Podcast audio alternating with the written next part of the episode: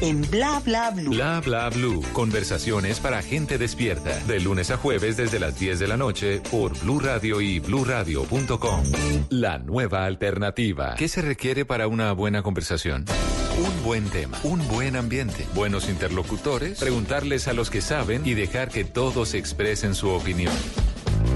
Cada noche encontraremos los ingredientes necesarios para las mejores conversaciones en Bla Bla Blue. La manera ideal de terminar el día y comenzar uno nuevo. Aquí comienza Bla Bla Blue. Conversaciones para gente despierta. En vivo, desde el estudio principal de Blue Radio, en Bogotá, Colombia. Aquí está Bla Bla Blue. Sí, Sí, señora, señor, muchísimas gracias. Estamos en vivo, 10 en punto de la noche. eh, y para arrancar, quiero darle la bienvenida a La Pineda, Carolina Pineda. Buenas noches. Muy buenas noches a todos, qué rico estar aquí en Conversaciones para Gente Despierta, arranca bla bla blue. En la otra punta está. Uy, ya empezaba a tirarle piro. Gracias, gracias. Se rapa así. Se rafa, un no. poste con falda y ya le.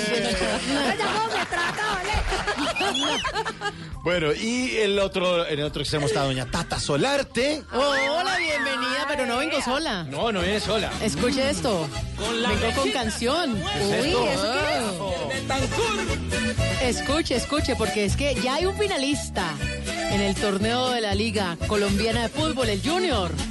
Y mañana se define el siguiente. Pero como siempre, Cuando me muera, levanten una cruz americana. Con sus seis mañana juega el América. Sí, Tata. mañana gana Santa Fe, sin duda. No sé, no sé. puede pasar el Cali, no sé, pero, No, pero aquí está, aquí está mi apoyo musical en esta noche. Don Ricardo Porque Forero. Es que hoy es un día muy especial. Hace tres años el América ascendió. Ah, bueno. Entonces Y es Ricardo, por es que, buenas noches, hincha Buenas Santa noches. Fe. Totalmente. Ah. Gente como Totalmente. gusto. Gente como gusto. Representando a la gente que no sabe de fútbol. Esto, perdón, que sabe de fútbol. Esta noche, como todas las noches, siempre Bla Bla Blue va de 10 de la noche a 1 de la mañana, conversaciones para gente despierta. Eh, siempre invitado especial, hoy invitada especial. Eh, ¿Cómo está la invitada en, en- en el camerino, señorita maquilladora? No, pues lo que pasa es que pidió un vasito de agua, está un poquito nerviosa, pero no sé por qué. Rarísimo. Pero, pero la veo bien, la veo ya casi, ya casi sale. Ya casi sale. Siempre invitada especial, esta noche invitadísima especial. Después de las 11 de la noche vamos a hablar en serio con don Ricardo Forero, hincha de Santa Fe, porque nos va a hablar acerca de las redes sociales, señor. Efectivamente, vamos a ver ese lado oscuro de las redes sociales. Tuvimos una época en donde las redes tenían pues toda nuestra atención, pero hemos descubierto progresivamente algunos efectos negativos y vamos a profundizar por qué y qué recomendaciones hacer para salir de ellos. Bueno, ¿y esa gotica que le suena ahí, cuál es? No sé, no sé, no sé. ¿Incontinencia? Ah, ah, no, bueno, ataques, ge- gente que le tiene una envidia por el equipo de fútbol. Bueno, este programa no se hace solo, este programa lo produce el grande, el Diego Caribecha. Es Y Hola, soy Gary. y el señor que está poniendo goticas, soy Gary, se llama Rafa Arcila. Ay, Dios mío, mandémosle pico. No, estuvo tres días en México. ¿Y Un día pasó? viajando, otro día allá en México, otro día volviéndose. Y ya. Ya, habla charro, mexicano, dice qué onda, güey. güey. Güey, si toma mezcal, se volvió insoportable. Anda con los pantalones de charro. Ya salvas, órale, no dice hola, sino órale. Y se pone las niñas que siempre grita. Estamos listos entonces para arrancar. Mi nombre es Mauricio Quintero. Mientras tanto, se prende el- el- la luz en el escenario 2 de Bla Bla Blue para darle la bienvenida a Presuntos Implicados.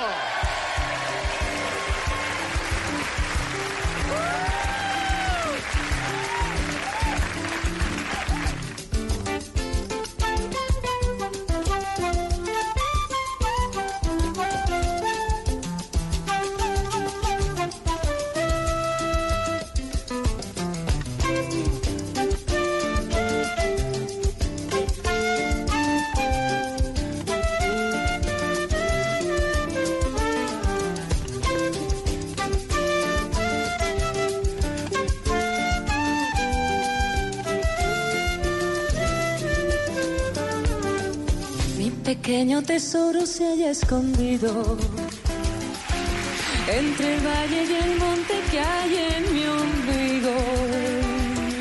Mi pequeño trocito de gloria es el alba que alumbra una nueva historia.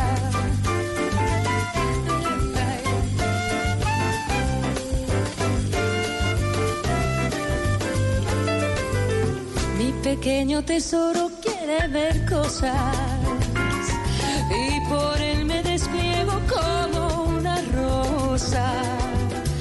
Mi pequeño trocito de vida es un ángel que viene a mí de puntillas. De 1995, presuntos implicados, este álbum se llama La Noche. Y además, hoy que es miércoles, vamos a poner también música de los años 90. Obviamente, como siempre lo ponemos aquí en Bla Bla Blue. Buena canción esta, Mi Pequeño Tesoro. Divina.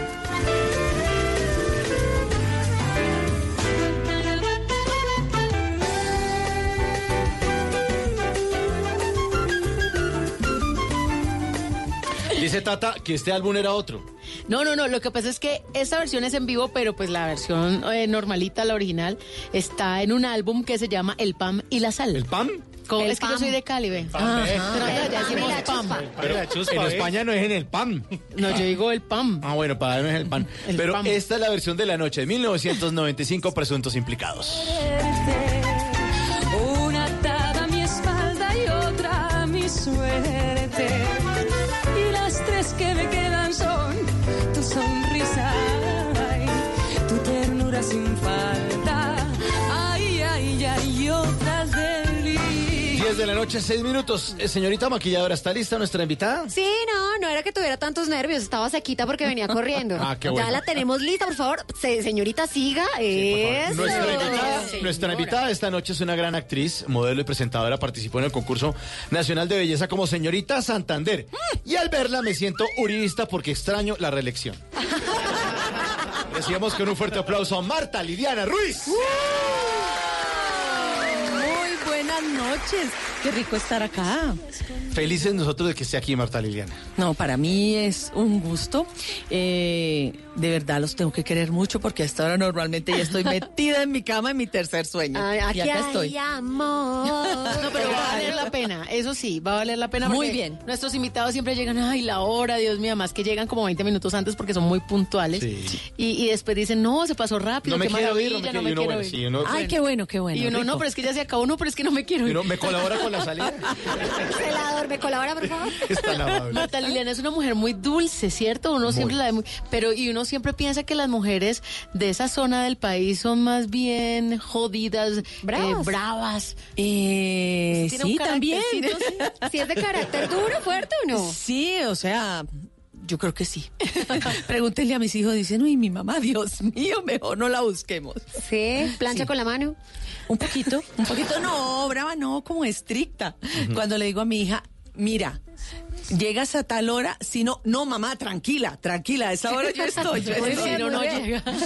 Bueno, terminó una temporada de Caliente Caliente, el show de las menopáusicas. Eh, Por la ahora, pero temporada número no sé cuánto. No, como 900, más o menos. Más o menos. Más o menos. Sí, más o menos, más o menos. Y estamos en, en, eh, receso y regresamos con toda el 15 de enero. Así es. Más menopáusicas y el, des- el 18 de enero mucho más menopáusicas con Sin ¿Pero en dónde van a hacerlo? En el Teatro Santa Fe. El Teatro Santa Fe ha sido como nuestra casa desde que comenzamos hace cuatro años y regresamos porque la gente nos pide, a veces dicen, oiga, llaman y dicen que cuando vuelven las menopáusicas y ya es que las menopáusicas quedó como institucionalizado allá. Y es que me encanta porque realmente tocan un tema que es familiar, es común, Pero nadie se queda con las ganas, las Exacto. mujeres se sienten identificadas, le agradecen a cada una de las actrices que hacen parte de esta obra porque Sí. ayudan a ese reconocimiento de mujer. Sí, claro, además que, que cuando comenzamos decíamos, oiga, ¿de verdad vamos a tocar este tema? Les dije, sí, vamos a hablar de nosotras. ¿Usted lo escribió? Sí, yo lo escribí eh, porque venía tomando nota.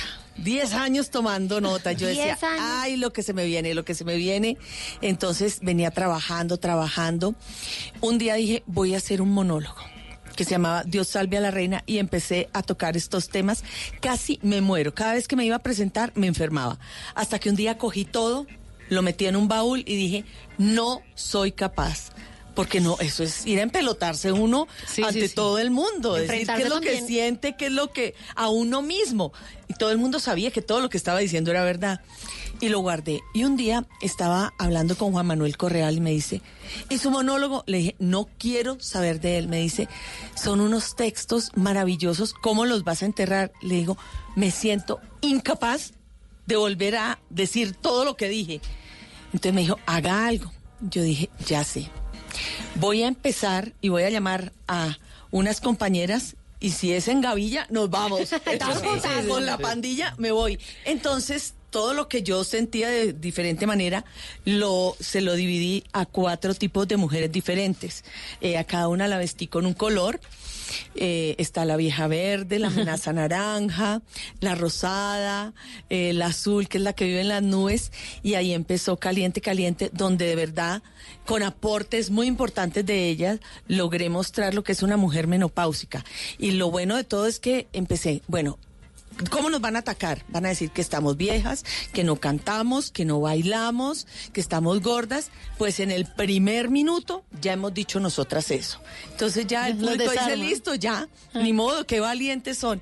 Y así llevamos más de 360 funciones, cuatro años seguidos con la menopausia y ahora venimos muy caliente, caliente dos, sin reglas. En enero. En enero. En enero, se vuelve función obligada para nuestros oyentes que están fuera de Bogotá para que vayan a ver las, menopáusicas. Pasa como cuando uno va a una ciudad chévere y dicen, oiga, en tal teatro siempre están presentando eso. Entonces el Santa Fe, ya En sabes. Santa Exacto, Fe, en el. Santa Fe eh, ha habido algunos cambios en el elenco, eh, pero el base está casi la siempre misma, ahí. sí. la esencia es la bueno. misma. Para el año entrante eh, ingresa con nosotros la señora Inés Prieto y de verdad que nos divertimos muchísimo. Venga, y los hombres, y los hombres que, que tan bien reciben la. Pero la obra, maravillosamente. tanto van. Es la obra del codazo. Porque siempre le dicen, además, siempre ellos son los que le compran la boleta a la señora. Mira, mi amor, te voy a llevar a ver las menopáusicas. Y la mujer, ¿Qué? ¿Yo qué tengo que ver ahí? Porque normalmente uno niega su menopausia. Nosotros sí la sacamos y es nuestra bandera.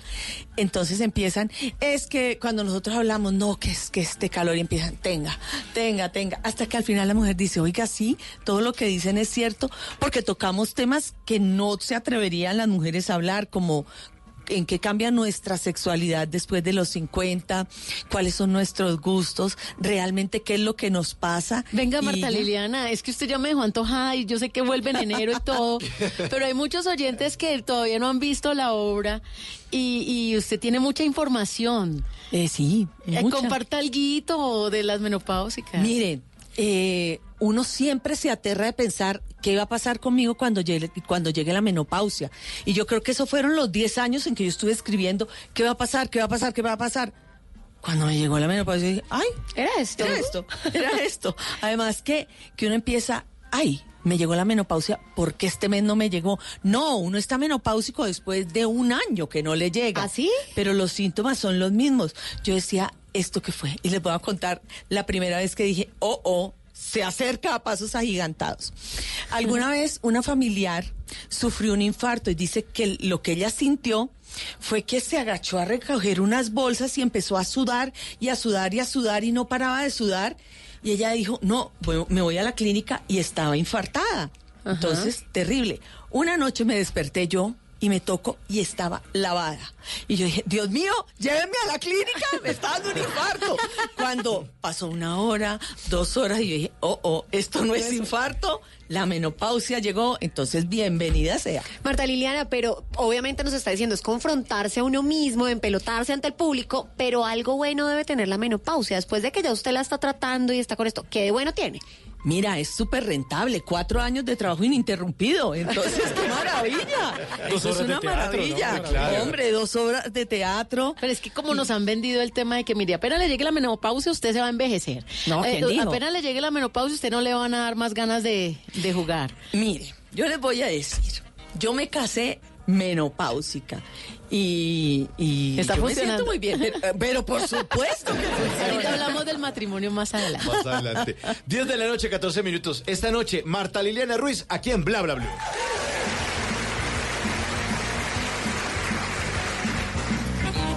Y ahora en Bla Bla Blue venimos a robar. Muchísimas gracias. Venimos a robar porque Vinimos a robar, me robo unos trinos y otras cosas que salen en Instagram, pero las arrobamos. ¿Cuáles son sus arrobas, Marta Liliana? En, las En redes? Twitter estoy como arroba Marta L. Ruiz. Mi Marta no es con H. Ah, ok. bueno, ok. En Instagram estoy como arroba Marta Liliana Ruiz sin H. Y en Facebook estoy como Marta Liliana Ruiz y Marta Liliana Ruiz Orduz. Bueno, vinimos a robar porque venimos a robar. Óiganse esto. Arroba Fernando Guzmán en su cuenta de Instagram puso un meme con un texto que dice: Ojalá los vándalos no se vayan a meter al apartamento de mi suegra que vive solita en la carrera 64. y 77. Ay, qué porquería. Es una porquería. Caballita del yerno.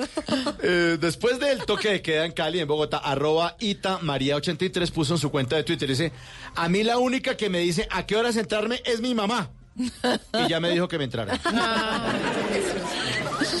El siguiente dice, vinimos a robar porque venimos a robar, arroba Santicruz. El Ah, bien. Sí, escribió en su cuenta de Twitter lo siguiente, dice, no sigo ningún, ah, no sigo ningún líder político, no le creo a ningún mesías. Mi única doctrina se compone en tres puntos que se alimentan el uno del otro. Respeto a la vida, dignidad y empatía.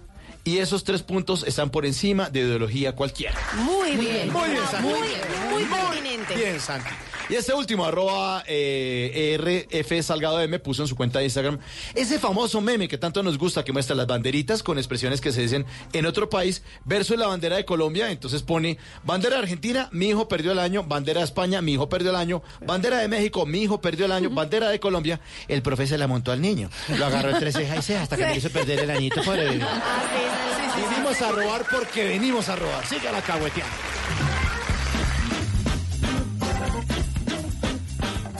Bla bla blue. Conversaciones para gente despierta.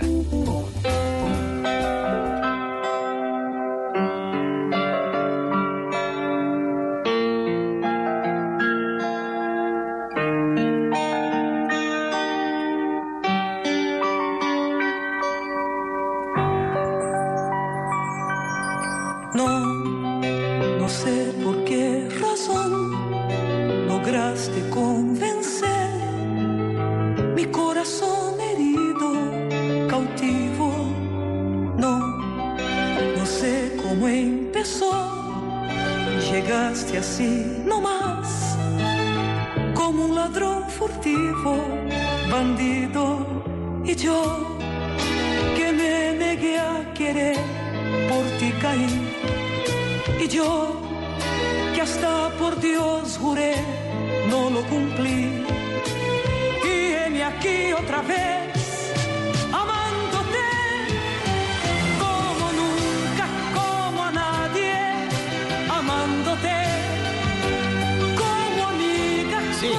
se les devolvió el cassette un poquito. Pero tantito. O la radiola. La radiola, diría Amándote. yo. Banda sonora de la telenovela Amándote, en la que Marta Liliana Ruiz hizo el papel protagónico Uy, al sí. lado de Armando Gutiérrez y Carlos Muñoz. Bueno, un elenco hermosísimo. Era maravilloso. Saín Castro estaba también ahí. Sí, estaba Saín, estaba Nelly Moreno, Patricia Grisales, Diego Álvarez, Consuelo Luzardo. No, fue muy, muy Eh, lindo. ¿Esa fue la novela que usted tuvo una escena muy sensual? No, No, esa fue en la esa película, ¿cierto? En la película. sí. Claro, pero yo me acuerdo que mi mamá pues mencionaba mucho el tema, porque ella no se perdía los reinados, ¿no? Y además las novelas, y sobre todo que, que fue como para la época en que usted lo hizo como muy, como un escándalo. Claro, porque, usted- decían, ¿cómo así? No puede ser. Y de Cartagena me decían, usted cuidadito, se va a desnudar. Y yo, no, no, no, tranquilos. Y en mi contrato decía, yo no me desnudo. Entonces, la discusión con Gustavo Nieto, el director, era, pero si usted salió en bikini en el reinado. Le digo, es muy diferente. Claro, me dice, ok. Vamos a hacer una cosa. Usted se puede poner el mismo bikini que usó en el reinado. Le dije, listo. Entonces le han cortado la parte lateral, que era lo que se veía, Sí. y me han pegado el bikini con cinta plateada a la piel. Mira, de verdad que quitarme eso me dolió, que yo decía, no, pero lo que no me dijo es que mis compañeros iban totalmente desnudos. Ay, ay, ay. Y yo era una niña de 18 años, entonces yo era como de, Dios mío, ¿qué es esto? ¿Pero bueno. dónde miraba? ¿Ah? ¿Usted para dónde Yo no miraba? por Dios. O sí miraba, pero que no se notara. Porque además de tener 18 años, yo era muy niña. Entonces era horrible, horrible. Pero, Marta Liliana, tú sales, usted sale del reinado en el Sí. 82, usted estuvo desde Señorita Santander en el 82. ¿Cómo hace salto entonces a la televisión? ¿Siempre quiso ser actriz o porque llega ahí? Yo estaba en el grupo de teatro del colegio y me encantaba la actuación, pero en Bucaramanga no había ni un grupo de teatro serio. El TRO no estaba ni en la mira, entonces no había nada que hacer. Entonces entré muy juiciosa terminando de estudiar arquitectura y viene el reinado. Entonces me dicen, bueno, pero ¿qué le gusta? Le dije, no, en el colegio actuaba, estoy en la universidad, con tan buena suerte que Gustavo Nieto lo escuchó. Le dijo, búsquenme a esta niña porque el personaje principal se le había caído. Entonces me llama, llama a Bucaramanga un día, mire, es que estoy buscando a Marta Liliana para una película. Entonces mi mamá me dice que la llamó un señor que para una película. Y yo, ¿será que alguien grabó lo del reinado y me quiere vender el, el, no era. DVD, era el Betamax? El Betamax.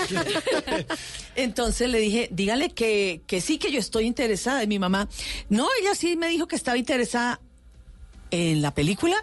Y ella, sí, en la película. Ah, bueno, yo la vuelvo a llamar cuando me llame y me dice, me alegra que estés interesada en la película. Y yo, ¿en cuál película? Sí, señor, ¿cu- ¿cuánto cuesta el Sí, cassette? Algo así. Compramos Yo le compro, yo le compro el compro su película. Entonces me dice, no, es que yo estoy haciendo una película y yo y que a usted le interesa la actuación, quiero hacerle un casting. ¿Quién dijo miedo? Al día siguiente estaba yo en Bogotá. Hice el casting, me regresé a Bucaramanga a estudiar. Cuando me llama me dice, bueno, usted quedó de protagonista y yo feliz. Cuando mi mamá me dice, no señora. Ah, Las niñas decentes no se vuelven actrices. Dios mío. Algo así. Entonces yo, no, mamá, pero es que yo quiero ser actriz. No, pero está loca. Le dije, no. Pues ella cogió a Gustavo Nieto y le dijo, olvídese, la niña está en la universidad y la niña no va a ser actriz. Y yo, ok, ni modo. Me tocaba ir a representar a Colombia al Japón. Y llegué yo al Japón y la, la Miss Internacional que entregaba la corona es, eh, se llama Christine Clarish. Ella trabajó en dos capítulos de Guardianes de la Bahía. Entonces ella iba con sus capítulos, con su Betamax, con el, con sus capítulos de Guardianes de la Bahía, feliz y dichosa a todos lados. Y, ay, es que yo salí en dos capítulos de Guardianes de la Bahía y yo, chicanera, le digo, ay, a mí me acaban de ofrecer protagonizar una película y dije que no. Me dice, que usted está loca. Y yo, ¿por qué? Es que a uno cuando le ofrecen un protagónico, uno no dice que no. Y yo, oiga, sí, uno no dice que no. Sí, claro. Y desde el Japón llamé a Gustavo Nieto. Le dije, oiga, Gustavo, ¿usted ya consiguió la protagonista de su película? Entonces me dice, no, estoy en esa. Le dije, espéreme, yo voy en tres semanas a Colombia y yo le hago la película. Y llamé a mi mamá. Ay, Dios mío. Entonces le digo, eh, Usted le habló en gané- japonés, le habló en japonés. me gané. Aprovecho que estoy lejitos porque así te va a Un gritar. poco lejos realmente. Saco el santanderiano que llevo dentro, pero de lejos. Claro, eso de lejitos, eso el grito de aquí al Japón no se oye tanto. Entonces le digo, mam, eh, si yo hago la película, ¿no puedo volver a la casa? No, pues es que tampoco. Ah, bueno, ma, chao. Ya, Gustavo, confirmado que hago la película. Y ahí es Caín. Entonces ya cuando llegamos a, a que iba a ser Caín, ella sacó sus condiciones para poder negociar, ¿no? Entonces dijo, primero, no se va sola. Y yo, bueno, y yo, ¿y quién me va a acompañar? Pues yo. No, mi mamá no podía porque yo tengo hermanitos chiquitos y todo. Entonces, ok, ¿y quién la acompaña? Y yo, "Hmm, ni idea. Pues mi mamá siempre tuvo un amigo que era poeta, bohemio, Ay. el más, y lo llama y le dice, Perfecto, oiga, perfecto, sí. ¿y usted qué está haciendo? No, nada, aquí cuidando el jardín. Y le dice, es que Marta va a hacer una película y yo necesito a alguien de confianza que la acompañe. Pues el otro estaba con maleta lista y acabó actuando en la película. También, claro, necesitaban un guerrillero y. Y gracias a que él me alcahueteó, pude ir a la película. No, qué maravilla, qué historia, nos tenía todos aquí. Y el otro compromiso era que tenía que volver a la universidad Arquitectura. terminé la película y me fui a hacer un semestre de arquitectura más. Y regresé, vino el Festival de Cine, el lanzamiento de la película, me ofrecieron aquí novela en Bogotá y hasta ahí quedó la Amándote, arquitectura. amándote. No, me ofrecieron la estrella de las Baum. ¿Ah, sí? Ajá. Y después sí fue amándote. Después vino El Refugio. Y después vino sí una fue Amándote. Después vino una comedia sí, Mauricio, que sí a Mauricio. Y después vino Amándote. Es que yo me vi esa, yo me vi amándote. Claro. Esa me la sé, me la sé. Ay, ay, ay, ay, ya empezó a dar datos que mejor dicho. Llegaste así, no más. ladrón furtivo, bandido, y yo que me negué a querer, por ti caí, y yo que hasta por Dios juré, no lo cumplí. Y heme aquí otra vez, amándote, como nunca, como a nadie, amándote, como amiga, como amante. Hay cajas de dientes, cajas fuertes y hasta cajas de música. Pero ninguna como la cajita de Tata Solarte. En Bla Bla Blue, vamos a tirar caja. Bueno, Marta Liliana, usted Ay, ya ay, nos ay. dijo que las menopáusicas les fascina. Sí. Tirar Sí, sí. caja. Sí, sí, sí, sí, sí. De todo, tío, de todo. Menos la toalla. Uy, yo estoy No, la toalla no. En Porque el- la te- necesitamos para secarnos el sudor. Acuérdese del negro del WhatsApp que siempre tenía la toalla. Ah, para secarse el sudor. ¿Qué tal esas conclusiones que el negro WhatsApp tenía la... ¿Dónde Sí. saca eso, Tata? De los memes. El negro del WhatsApp tenía la toalla, por favor. Bueno, Marta Liliana, tenemos la cajita de bla bla blue, se la presento, ahí está. La idea es que usted saque de a papelito de los que tenemos ahí. Vamos A escoger de a uno, lo va leyendo y vamos conversando sobre lo que dice. El Cambio primero. extremo. Cambio extremo. Bueno, Ay. ya nos contó su paso por el reinado, una niña hermosísima, lindísima, con una barra. La daban como favorita. No ganó, pero quedó, quedó de tercera. Pero yo sí gané, gané de ser actriz, gané ir al Japón, que era el mejor viaje. Ese era el mejor viaje, eso Ese le iba era a el decir. mejor viaje, era el sí. mejor viaje de todos. Bueno, y llega un momento en donde usted dice, bueno, mi tercer embarazo, eh, quedé gordita. Gordita no, estoy quedé pesando como mucho. una ballena. ¿Cuánto, cuánto pesaba en esa época? 81 kilos. 81 kilos. ¿Y cuánto mide Marta Liliana? 1,70. No, claro. Sí, está Y bajar después de los 40 no es Ay, no, fácil. ay, no me es fácil. asuste. No, Las dos no, no, pero además es que yo quedé no embarazada, no me sacaron el bebé y yo quedé cumplí pesando 40 igual. en la semana pasada, no me diga eso, que yo todavía quiero bajar. Yo voy para allá, todos vamos para allá. Bueno, pero yo tuve al bebé, a, a mi hija Margaret, y yo me monté en la balanza y pesé exactamente igual que el último día de embarazo. O sea, me sacaron el bebé y no pasó yo nada. quedé pesando igual. Y yo decía, ¿esto qué es? Y bueno, la lactancia, y seguía y seguía. Y un día me llaman a ofrecerme cambio extremo.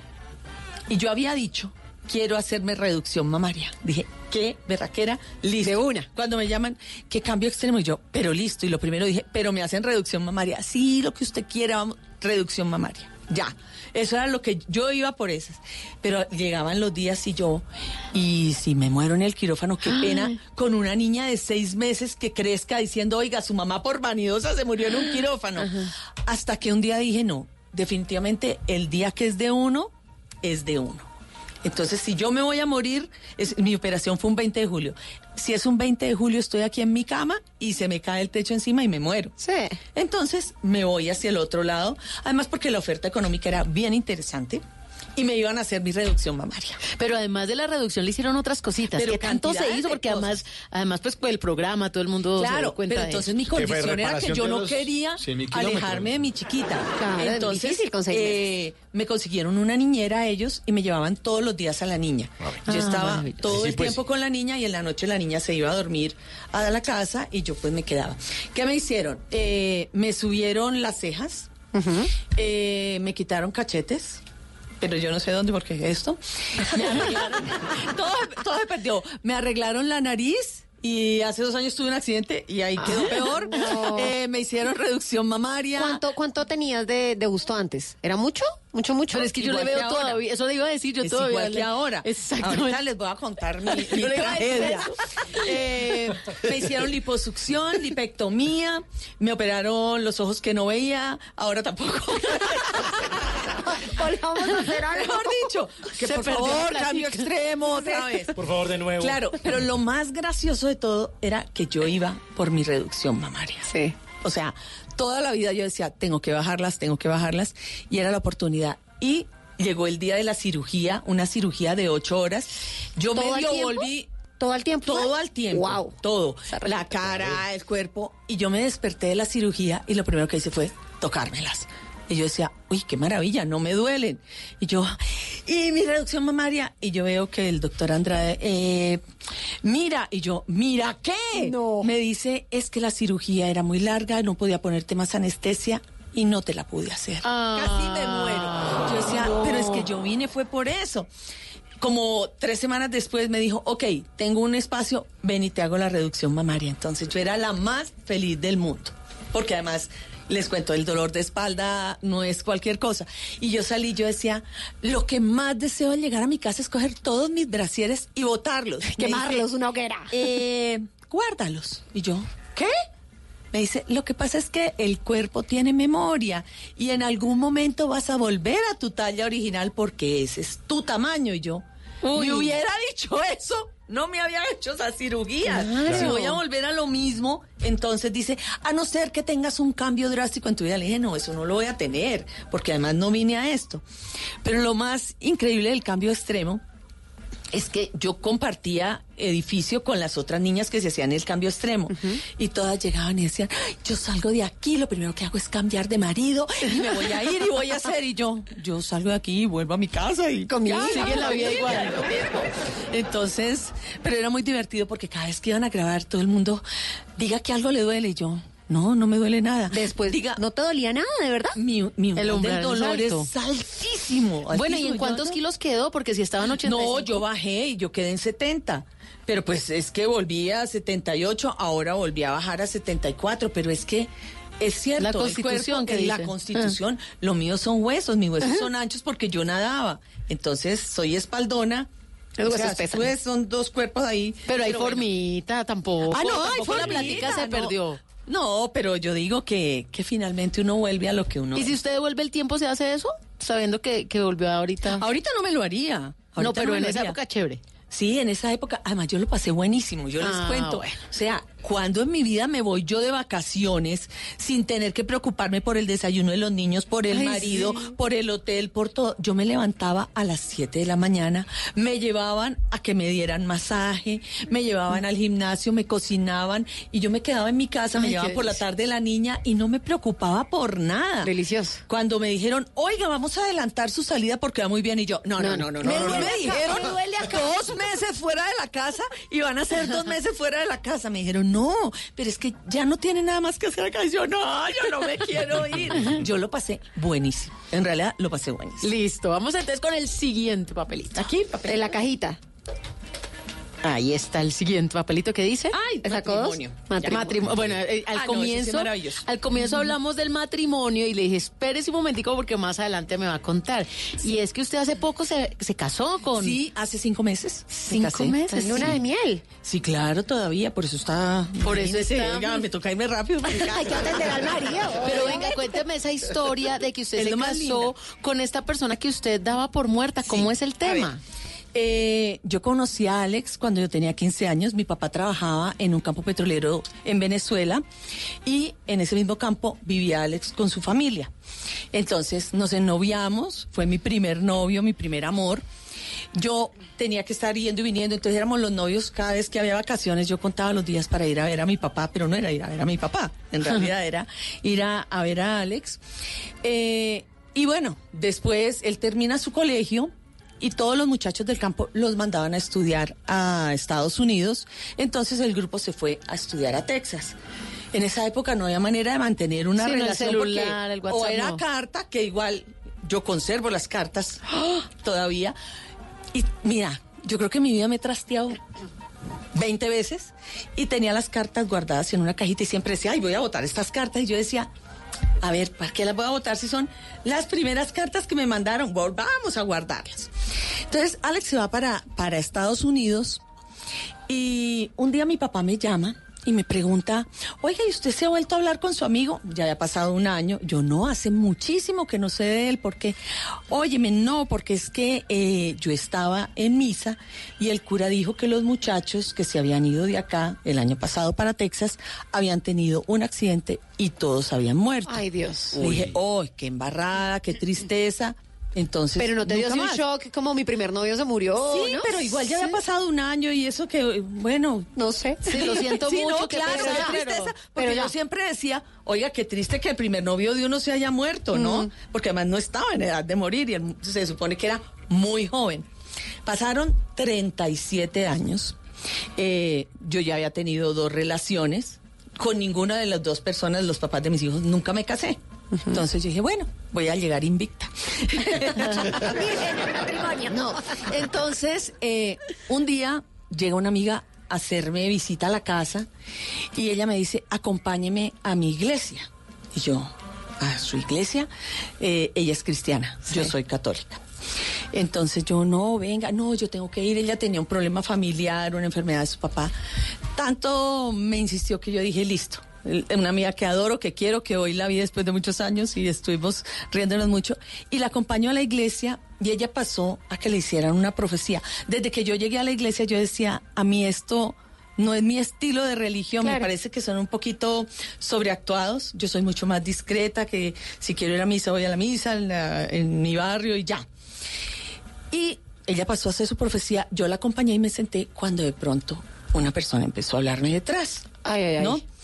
Entonces me decía, yo sé que tú piensas que esto no lo estoy haciendo yo. Y yo dije, ay, pucha, esto le leen a uno la mente, ¿no? Ay, Dios. Hágame el favor. Y yo, ¿qué es esto? Dice, pero esta vez quiero decirte que el que te está hablando soy yo. Y yo, oh, Y tú sabías oh. quién era. Y yo sabía quién era, yo Claro. dije, el gran jefe. El- Dios. el papá. Entonces eh, me dice, yo sé que tú has sufrido mucho por amor, que eso no es ninguna mentira. Entonces dije, "Mm, esto lo saben. Y dice, pero ni aún en los peores momentos tú has dejado de confiar en mí y yo te voy a premiar. Y yo, oh, esto se puso bueno, ¿no? Entonces me dice, yo te voy a traer de tu pasado a un hombre que te va a hacer infinitamente feliz. Y con él vas a tener el hogar que siempre has soñado. A mí esas palabras me quedaron Grabadas. metidas en el disco duro. Si te ¿Eso en qué año fue? Cada palabra es así. Eso fue en el año 2015. Yo estaba casada. Pero con una no relación feliz. con una relación que no me funcionaba. O sea que yo decía, sí, tengo Estoy bien. la casa, sí, ¿cómo van? ¿Y cómo van? No, pues es que después de 15 años, pues bien. Después de 15 años, pues bien, sí, la Ay. niña y todo. Yo salí de ahí y me dice mi amiga, ¿qué te dijeron? Y le conté. O sea, me dijeron dos cosas que además nadie tenía por qué saber que yo dije, oh, oh, ¿esto qué es? Cuando le cuento esto, me dice, ¿de tu pasado? Y ella empezó a sacar el prontuario.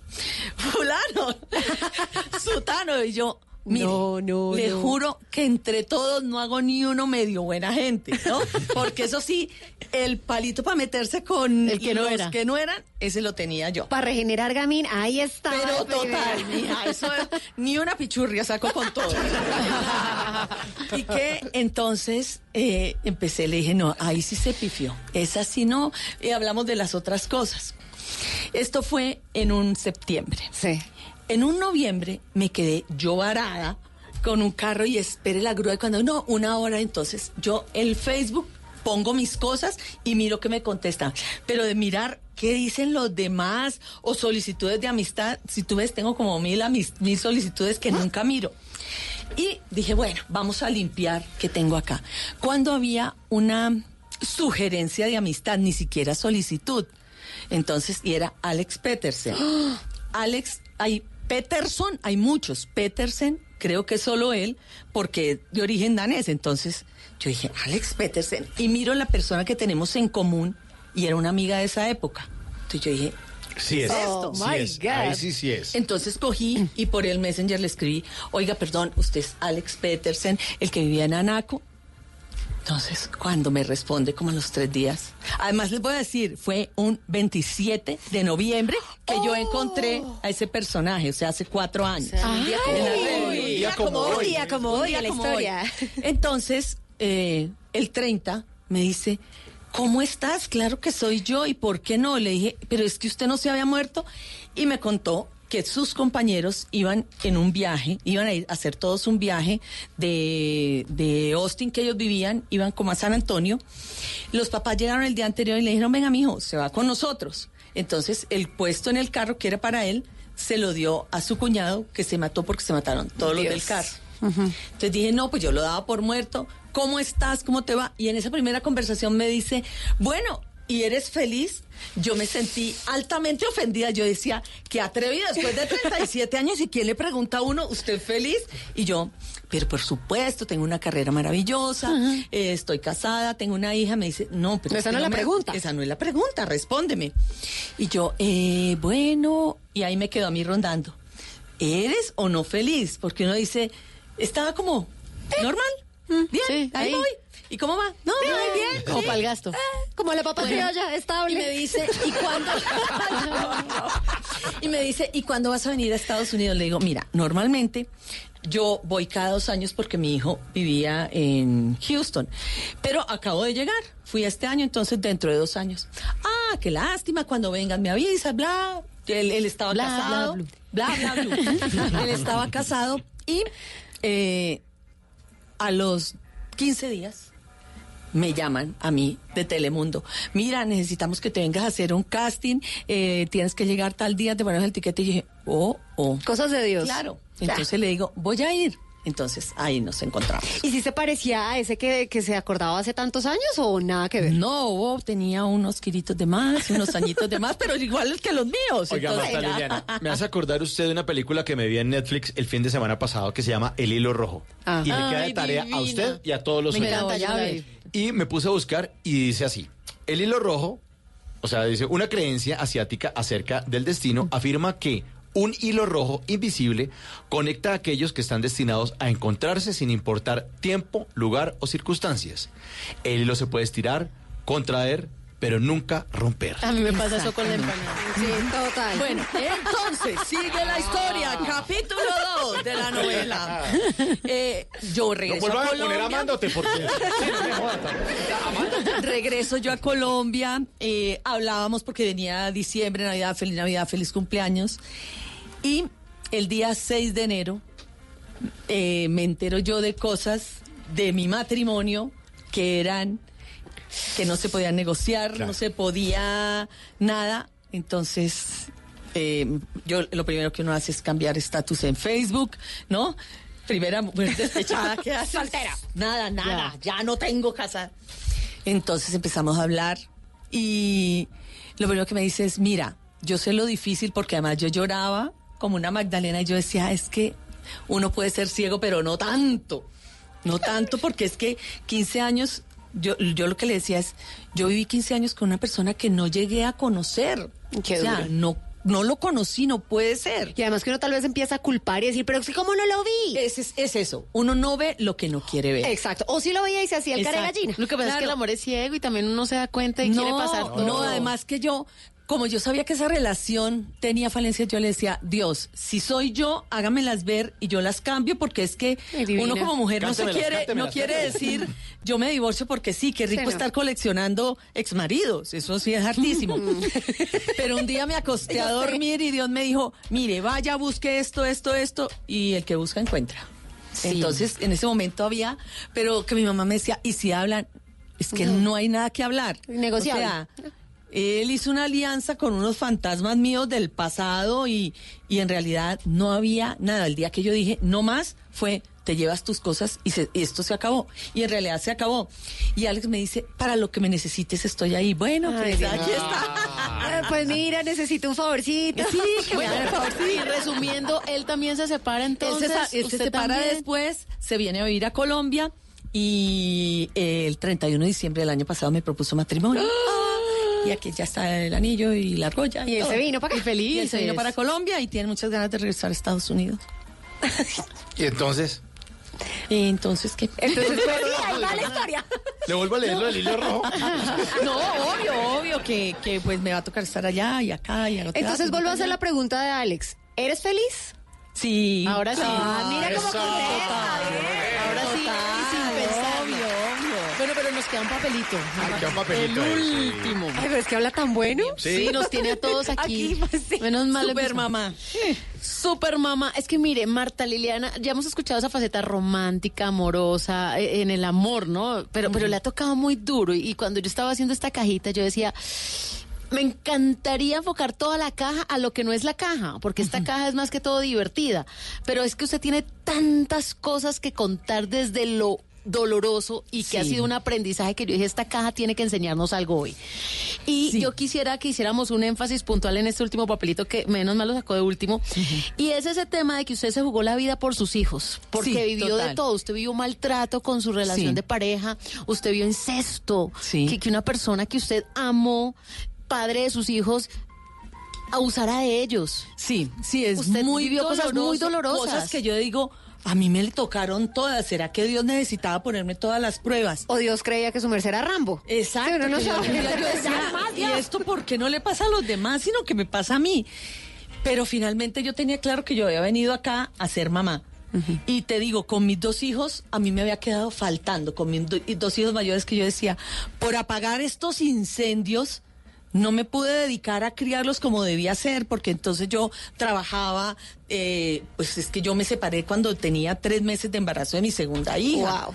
Entonces luchaba por sacarlos adelante, trabajaba, vaya acá, mi mamá me ayudaba, eh, tráigalos, llévelos, y fue muy, muy difícil. Luego vienen todos estos líos legales que yo decía, Dios, yo quisiera tener una relación y hubiese querido tener un hijo al que pudiera dedicarle 24 horas y verlo crecer y no tener que separarme porque para mí cada separada de mis hijos cuando eran chiquitos era muy doloroso.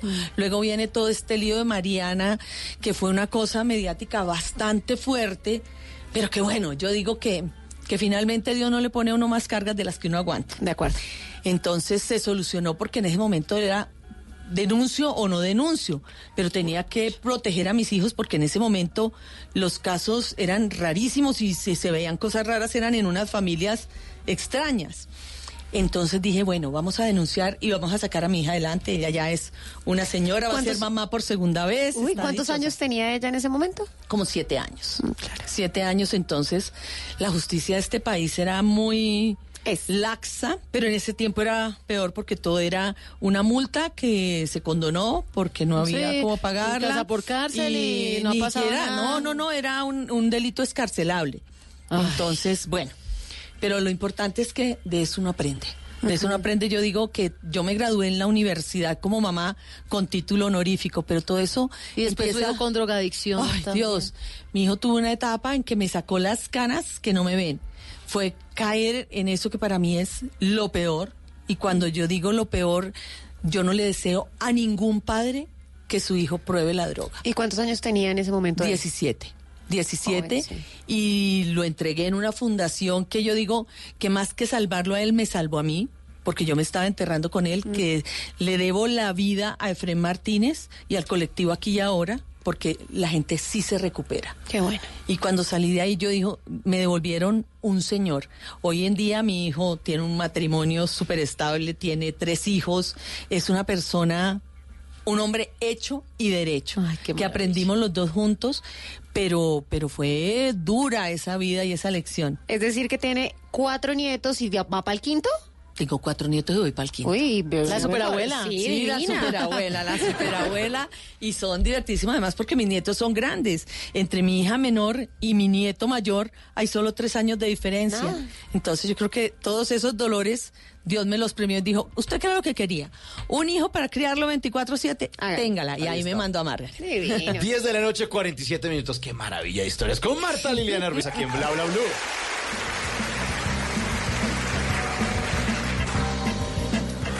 Lo que algún día fue noticia, hoy es historia. En Bla Bla Blue, antes de que se acabe el día.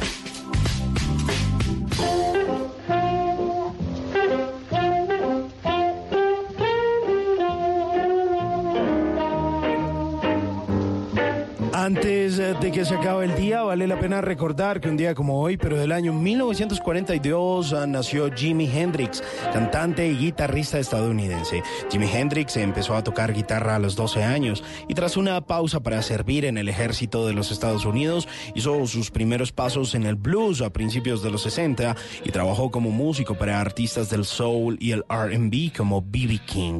En el año de 1964 formó en la ciudad de Nueva York su primer grupo y compuso algunas canciones. Por aquel entonces fue descubierto por Chas Chandler, el bajista del grupo The Animals, quien lo invitó a presentarse en Inglaterra.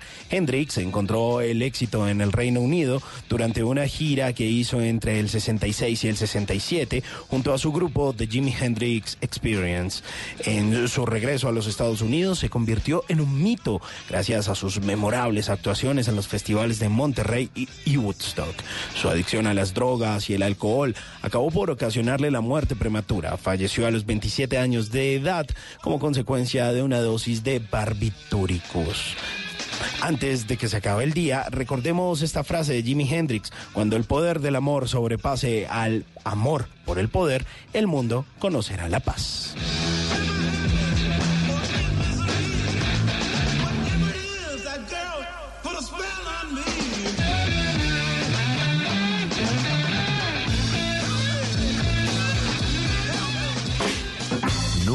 Te irás a la cama sin aprender algo nuevo.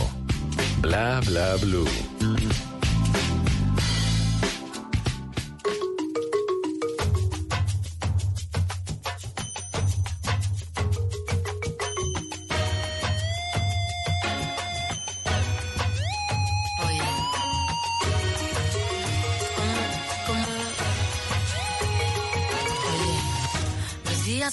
Nunca han sido grises.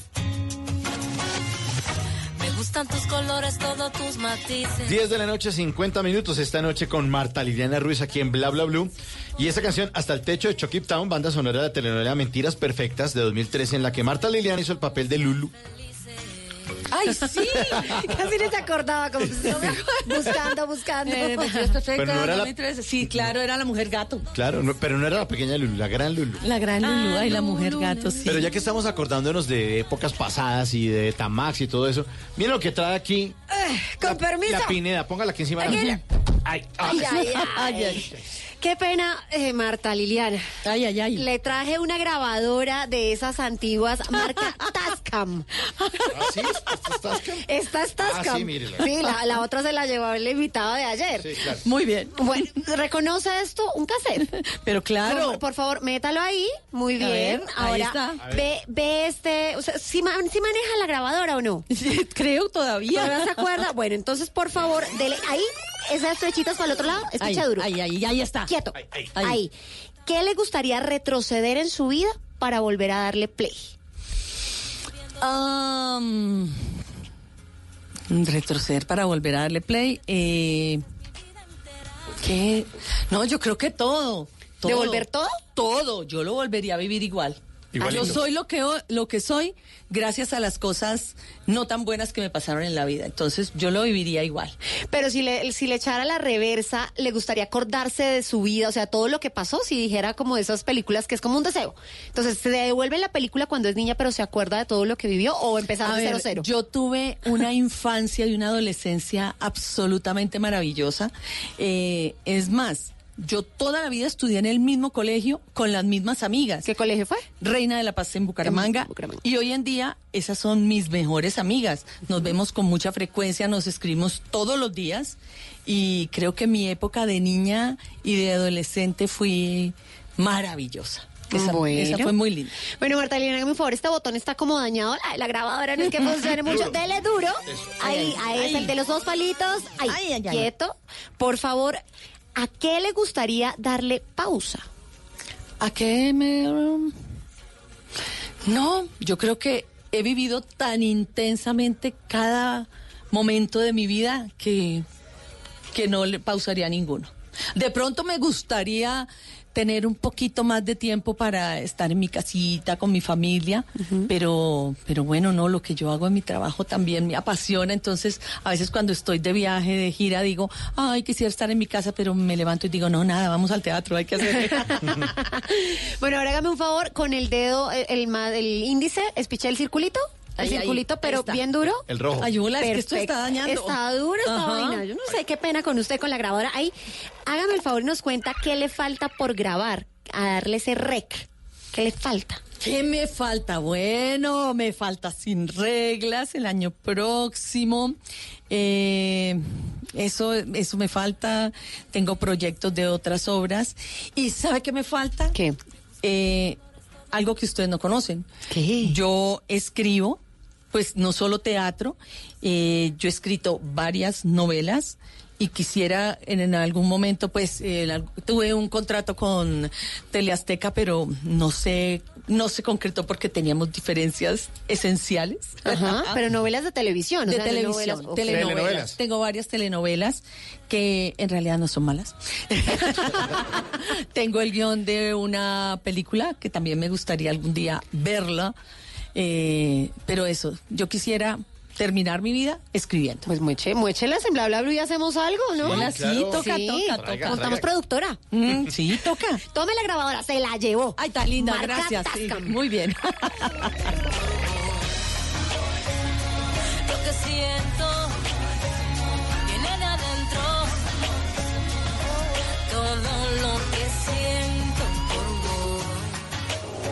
El futuro lo visualiza quien lo trabaja y el tarot lo lee Tata Solarte.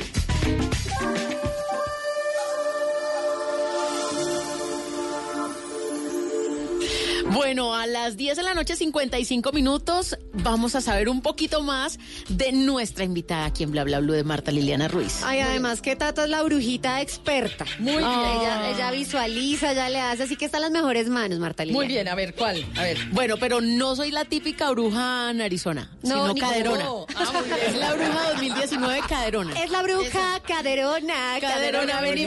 Bueno, por, ¿Cuánto saco? Una. por favor, ma- más solemnidad en esta vaina. pues. Esta. Bueno, la primera carta, ¿cómo se llama? Yo que voy a leer. A ver, El carro. Esa- ¿Qué dice ahí? Le ayudamos La al carta del carro. carro. El carro. carro. Ah, bueno, el carro es Déjeme ese motorcito, ¿no? Ese motorcito.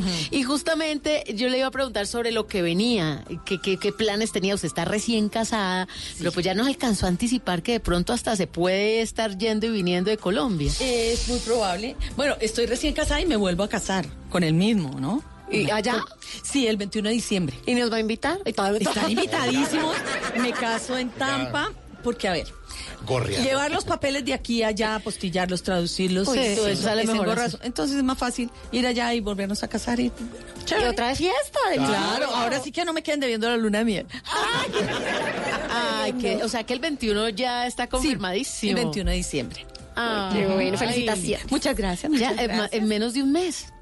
Ay, sí. ¿Si hoy es 27? Sí, Sí, claro. Sí, Ay, menos Dios de un mío, mes. sí. Ya, ya, la, ya la angustiamos. Ay, el vestido, la comida, ¿no está? No, Sí, con no, lo no, no, pero mismo. ¿Se va a casar con otro vestido? Sí, claro, hombre. Claro. Lo único que me, me caso con el mismo, pero no con el mismo vestido. Bueno, vamos con la siguiente carta. La torre. La torre. Ay, Ay, ay, ay. esa es la carta de la berraquera. Esa sí. Y de la superabuela, porque usted ya nos contó que está fascinada con sus nietos. Los amo. Los Como amo. fue tan buena mamá, ¿usted qué no haría con sus nietos que hizo con los hijos? que no haría con mis nietos, eh, a ver, se los dejé a que los críen los que los tienen que criar. Mis hijos me los ayudó a criar mi mamá, cosa que le agradeceré toda la vida, pero los nietos se van a criar con sus papás como debe ser. Genial. Y por fortuna, por fortuna. Claro, ellos pueden ir a visitarme, eh, mm, con ellos juego Nintendo, con ellos me meto a la cama, los consiento, pinto, pero niños los va a criar sus, su papá y los va a criar su mamá además porque tienen una super mamá y tienen un super papá. Genial. Liz, y la última. La última. El emperador. Bueno, esa, esa carta es mm, una carta valiente. Ok. Y justamente muy valiente pararse en un escenario, desnudar su vida, desnudar su alma, como nos contó al comienzo con el show de las menopáusicas. Exacto. Entonces, recordémosle a las personas que nos están escuchando la temporada Muy de bien. enero del 2020 que viene recargada. El reggae. 15 de enero, los miércoles, vamos a estar en el Teatro Santa Fe a las 8 de la noche con Caliente Caliente 1, con Ana Cristina Botero, María Irene Toro, Maru Y yo. Y los sábados y los domingos a las 6 de la tarde, que es un horario maravilloso, estamos en Sin Reglas, Inés Prieto, María Irene Toro, Ana Cristina Botero y yo. ¿Y cuál es la diferencia? ¿O son do- dos distintísimas? So, a ver, el formato es el mismo, pero hablamos temas totalmente diferentes. En, el, en la primera parte hablamos de lo que es eh, la separación, la llegada a los 50, todo lo que los eh, las características de la menopausia. En la segunda parte hablamos de la creación del mundo del hombre y de la mujer, las diferencias. eh, nos ponemos a pensar cómo funcionaría el mundo si las mujeres tuvieran que realizar las actividades de los hombres y los hombres las de las mujeres. Hablamos de cómo es conquistar a un hombre cuando uno tiene más de 50 años. Eh, hacemos comparaciones, mucho test dentro de la obra para saber en qué punto está la gente ubicado, si es premenopáusica, menopáusica o posmenopáusica. Wow. Buenísimo. Ya estamos Me queda un minuto, me queda un minuto, espera un momentico. De verdad, quiero invitarlos a un nuevo paro mañana. Sí. 28N, de verdad, ya que estamos en paro, vamos a seguir en paro. Paremos de estar contestándonos groserías en las redes sociales. Genial. Si uno dice, me gusta blanco, el otro tiene que decir, Ay, oiga, sí. gran hijo de tanta, me gusta el negro. No. Entonces, paremos de agredirnos porque el problema que está viviendo Colombia solo se calma si nosotros nos tranquilizamos Me gusta y empezamos a buscar las cosas positivas. Sí, ya lo que pasó, Mm. pasó. Ni es bueno el uno, ni es bueno el otro. Si ya hay una víctima, listo. O sea, quién fue el culpable, ya no importa. Simplemente démonos la mano y para sacar a Colombia adelante. Y no solo a Colombia, sino a toda Latinoamérica, que estamos como en, en la misma cosa. Necesitamos es luz, no más oscuridad. Entonces, démonos la mano y empecemos por las redes sociales, que es el granito que podemos aportar. No nos insultemos, pongamos cosas chéveres. Ya todo uno ve fotos, que lo mataron así, que le dispararon, que le dieron, que este fue, que este no fue. No, pongamos cosas chéveres, decir, mire, solucionémoslo, dejemos de ser agresivos los unos con los otros y ahí está el granito de arena. Y por favor, solucionen el problema del transporte porque es que los más perjudicados son los que viven al sur que tienen que caminar siete horas. O en el occidente. Entonces, y- o en el occidente. Entonces, mire, las cosas no se solucionan así. Pues, Vamos, Mariana, vamos. eh, sí, de eso vamos a estar hablando ahorita con Ricardo Forero, nuestro sociólogo, en la segunda hora, acerca del lado oscuro de las redes sociales. Pues le queremos agradecer muchísimo, muchísimo que nos ha acompañado esta noche. Las historias estuvieron increíbles. Ay, maravillosas. Nos deja unos mensajes súper lindos y esperamos que para los oyentes haya ocurrido lo No, mismo. y oiga, 11 de la noche y yo estoy despierta. ¿Ahora Ah, quién me va a dormir? Le dijimos desde que empezó. No, mentira, yo ya sé quién me va a dormir. Eso le iba a decir, usted sí tiene quien la va O no llega a dormir. Ah, no, sí, sí. Lo cierto ya, es que toca. a Marta Liliana Ruiz yo la sigo amando. Amándote, Marta Liliana. Ay, Mauricio, Muchas gracias. gracias. Muchas gracias. Genial, bienvenida siempre. Muchas gracias. Amándote. No, no sé por qué razón lograste convencer mi corazón herido, cautivo. No, no sé cómo empezó. Llegaste así nomás, como un ladrón furtivo, bandido y yo que me negué a querer, por ti caí. Y yo, que hasta por Dios juré, no lo cumplí. Y heme aquí otra vez,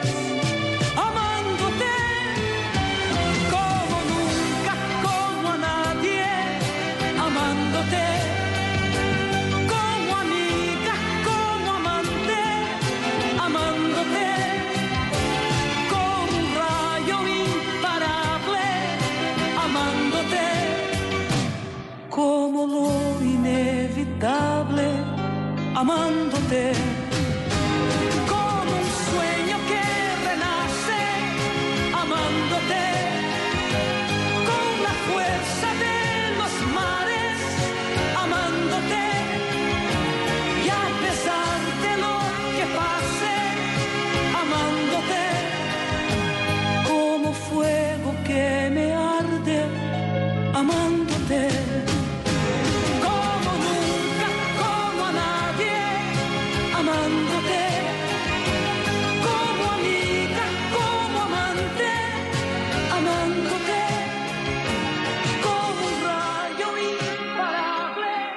se requiere para una buena conversación?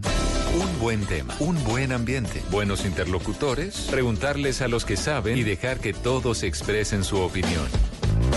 Cada noche encontraremos los ingredientes necesarios para las mejores conversaciones en Bla Bla Blue. La manera ideal de terminar el día y comenzar uno nuevo. Bla Bla Blue. Conversaciones para gente despierta. De lunes a jueves desde las 10 de la noche. Blue Radio crece.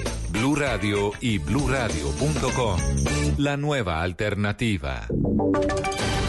Voces y sonidos de Colombia y el mundo en Blue Radio y bluradio.com, porque la verdad es de todos. Bienvenidos, son las 11 de la noche y 4 minutos. Aquí están las noticias en Blue Radio. Mucha atención a esta hora. Hay una situación irregular en el norte de Bogotá. En el portal norte de Transmilenio, hasta donde habían llegado en las últimas horas los manifestantes que se habían congregado en una marcha desde el Monumento de los Héroes y que llegaron hasta esta, que es la salida norte de la capital de la República. En los últimos eh, minutos, con eh, bombas de aturdimiento y gases lacrimógenos, esa manifestación fue disuelta por el SMAT, pero con un hecho particular, Eduard Porras, buenas noches, nuestro ojo de la noche de Blue Radio, y es que se sumaron camioneros a la protesta. Compañeros, muy buenas noches. Efectivamente nos encontramos encima del puente peatonal de la calle 170 con autopista norte, pero hablando con las autoridades y con las personas que estaban en este punto, no fue que los camioneros se unieran a esta marcha, sino que los manifestantes obligaron a los conductores que llegan por este punto del norte de la capital del país a detener precisamente los carros sobre esta importante vía mientras que ellos se manifestaban. Al llegar el grupo del ESMAD y luego de esas bombas de aturdimiento, los conductores le agradecieron a la Policía Nacional porque los dejaron pasar nuevamente y seguir sus trayectos hacia la ciudad de Villavicencio y hasta la central de Abastos, que es donde van todos estos conductores. Quiero decirles que a esta hora se presentan algunos desmanes en el sector del barrio Nueva Zelanda, que es el costado occidental de esta, la calle 170 con autopista norte. Hay fuerte presencia de la Policía Nacional, se sienten todavía los gases, se escuchan algunas detonaciones detrás del Home Center donde se fueron los manifestantes y aquí sobre esta importante vía lo que alcanzamos a observar son los contenedores de basura que dejaron en la mitad de la autopista norte. Hay basura regada por todas partes y fuerte presencia de las autoridades en los dos costados de la Sí. autopista norte. Eduard. Además, por Una- último, quiero contarles Sí. que también se presentaron desmanes hace pocos minutos en la avenida Ciudad de Cali, donde ayer ocurrieron por lo menos 300 manifestantes, estaban en el sitio, ya llegó el SMAT y ya despejó la vida en este punto del portal de Transmilenio de la localidad de Suba. ¿Y en la autopista norte ya hay vía, ya hay paso para los vehículos? Sí, señor, ya está totalmente normalizado el paso, lo que les digo, fuerte presencia de la Policía Nacional, pero también reitero el reguero de basura, los contenedores totalmente abandonados en la mitad de la vía. En este momento la policía los está tratando de regar, pero la basura está por todo este punto, sentido norte-sur de la autopista, aquí en el norte de Bogotá. Pues Eduard, estamos atentos a lo que está pasando esta noche en la ciudad, como lo que ha venido ocurriendo en las últimas siete noches desde que iniciaron las protestas antigubernamentales en todo el país. Es el ojo de la noche, Eduard Porras, y también hay una noticia relacionada con el paro nacional.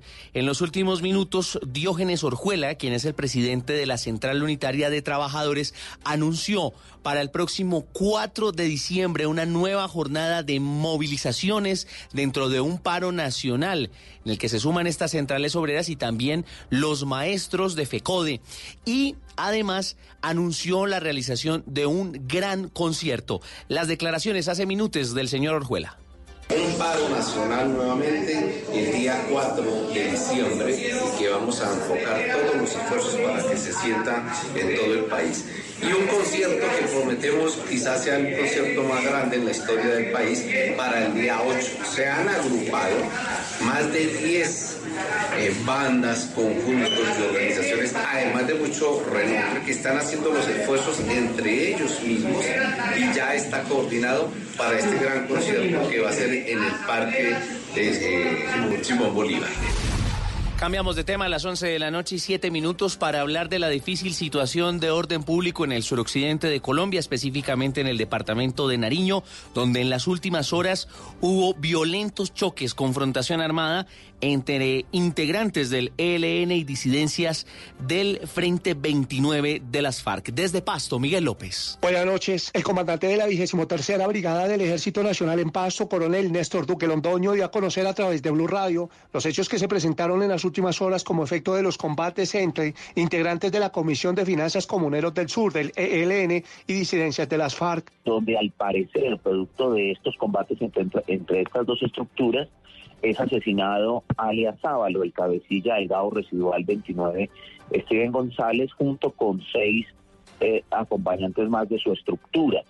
Esta información la hemos obtenido por inteligencia técnica, inteligencia humana. Sin embargo, es de resaltar pues, que no, no hemos logrado obtener el cuerpo del cabecilla Sábalo. Es algo que está por confirmar. La población de la zona da su versión. En este momento tenemos tropas en el área. Por otra parte, el oficial manifestó además que se contempla en pago de recompensas para quien informe sobre el lugar donde se encuentran los cuerpos de los integrantes de las disidencias.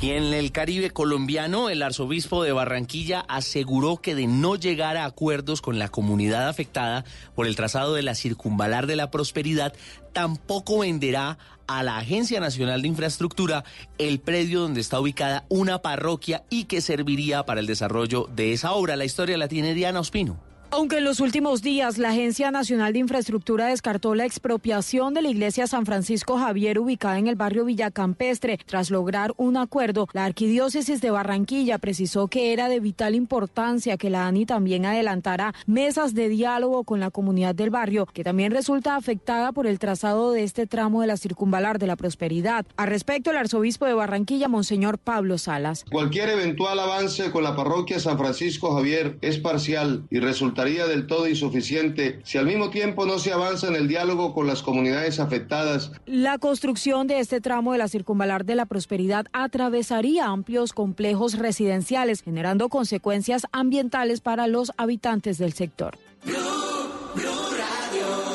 Noticias contra reloj en Blue Radio. A las 11 de la noche y 10 minutos, noticia en desarrollo en China. El gobierno de Pekín amenazó con represalias a los Estados Unidos después de que el presidente Donald Trump ratificara una ley que apoya las protestas en favor de la democracia en Hong Kong y calificó el texto de una abominación absoluta en medio de la guerra comercial entre ambos países. La cifra, el grupo Éxito cerró la venta a casino de sus acciones de GPA en Brasil, el grupo Pau de Azúcar.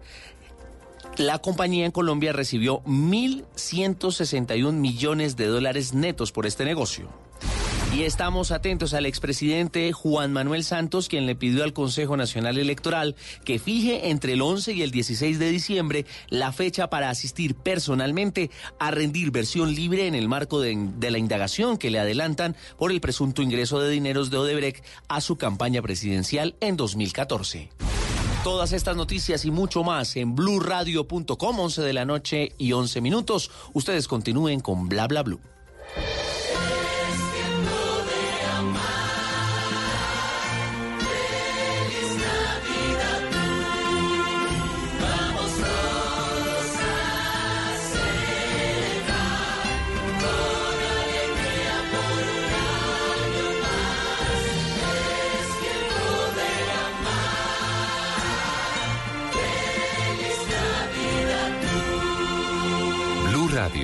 La nueva alternativa. El mundo está en tu mano. Escúchalo. Noticias de Colombia y el mundo a partir de este momento. Léelo, entiéndelo, pero también opina. Con respecto a la pregunta del día. Comenta. Yo pienso que ese código. Critica. Sí, pienso que. Felicita. Vean que el pueblo lo está En respaldando. el fanpage de Blue Radio en Facebook tienes el mundo y un espacio para que compartas lo que sientes. Búscanos como Blue Radio en Facebook. Tú tienes mucho que decirle al mundo, porque en Blue Radio respetamos las diferencias. Blue Radio, la nueva alternativa.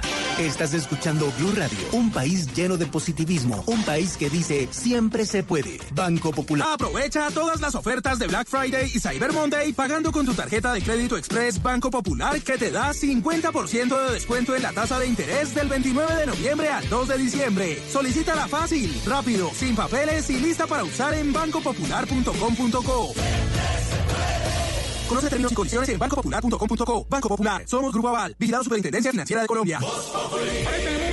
De Asobospo. Marcha en paz, pero marche bien. Y ojalá que marche yo también. Estuve, presidente, con Mañanas Blue. Seguro que hay personas que quieren en este momento capitalizar políticamente el caos. Se refirió, como estaban diciendo, a sus opositores, a Gustavo Petro y a Fernando Londoño. Las críticas a Petro fue fuerte y es lógico que se defienda. Pero hay un problema en esa estrategia, porque es que las marchas no son impulsadas por Twitter por Gustavo Petro. Los movimientos sociales no son movimientos políticos. Claro que hay políticos ahí Metidos, tratando de sacar en provecho, todo, y claro. es lógico. Yo veo un problema adicional de esa argumentación. El partido de gobierno hizo una oposición feroz al gobierno pasado. Hizo marchas para tumbar gobierno. No le queda muy bien al partido de gobierno quejarse. No me con nadie los youtubers que se meten con la gente. El repertorio es de hace, de hace mucho tiempo. Totalmente actualizado. No, ¿qué actualizado va a estar? Y le va diciendo a una muchacha, eh, Ave María, mi amor, yo usted no la monto en bus, yo se la llevo a tomarse una gaseosa Lux. Háceme el favor.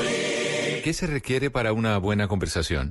Un buen tema, un buen ambiente, buenos interlocutores, preguntarle a los que saben y dejar que todos expresen su opinión. Cada noche encontraremos los ingredientes necesarios para las mejores conversaciones en Bla Bla Blue. La manera ideal de terminar el día y comenzar uno nuevo. Bla Bla Blue. Conversaciones para gente despierta.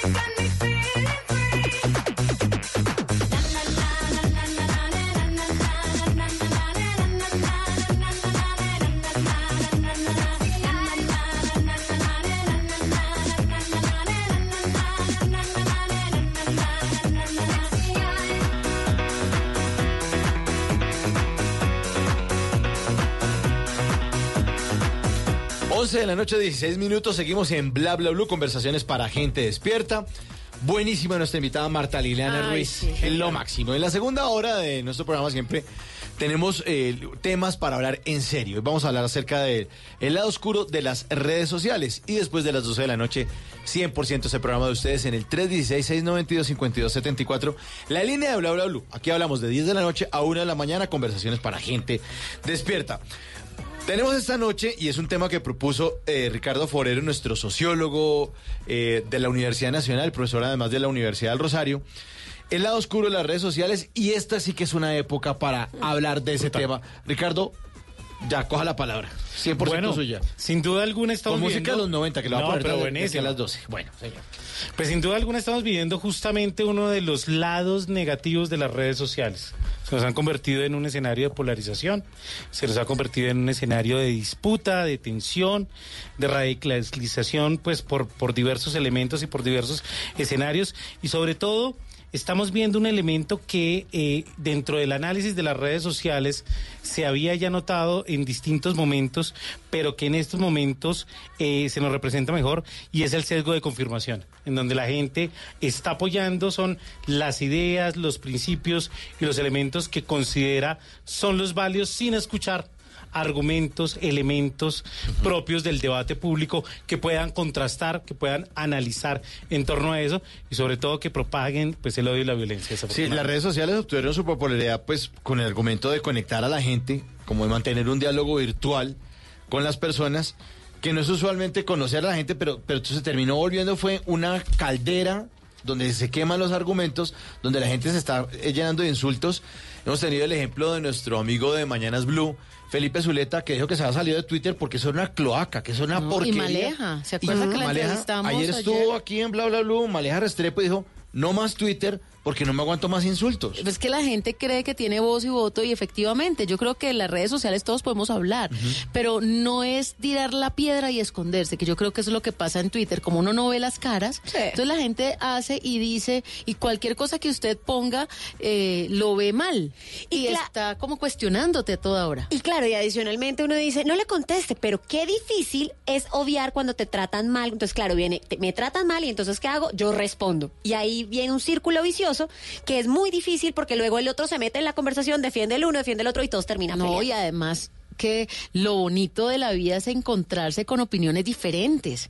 No se trata de que el otro piense como uno. Entonces ese respeto debe empezar en las redes sociales. Pero no ha pasado, no ha pasado. En los últimos años ha sido ampliamente criticada los- las redes sociales por diversos sectores por efectos perversos que van desde efectos psicológicos de los usuarios, ¿no? El que está esperando el like, el que ve a los amigos que la están pasando súper bien en tal paseo y yo no tengo plata para ir o no tengo plata para meterme a ese bar o para comprar ese carro, ¿no? Una chicaneada en las redes sociales. O que simulan tener una vida perfecta y realmente no. Exactamente. Y la pérdida de la intimidad, el ciberacoso, el uso malicioso de los datos por parte de, de las compañías tecnológicas, porque también se mete sus datos y empiezan a dispararle, compre esta marca, compre esta marca. Y uno, pero esta gente que, pues claro, porque usted ya le dio like a otra cosa y, y en las redes sociales usted lo están rastreando de qué es lo que está ocurriendo, cuáles son sus gustos.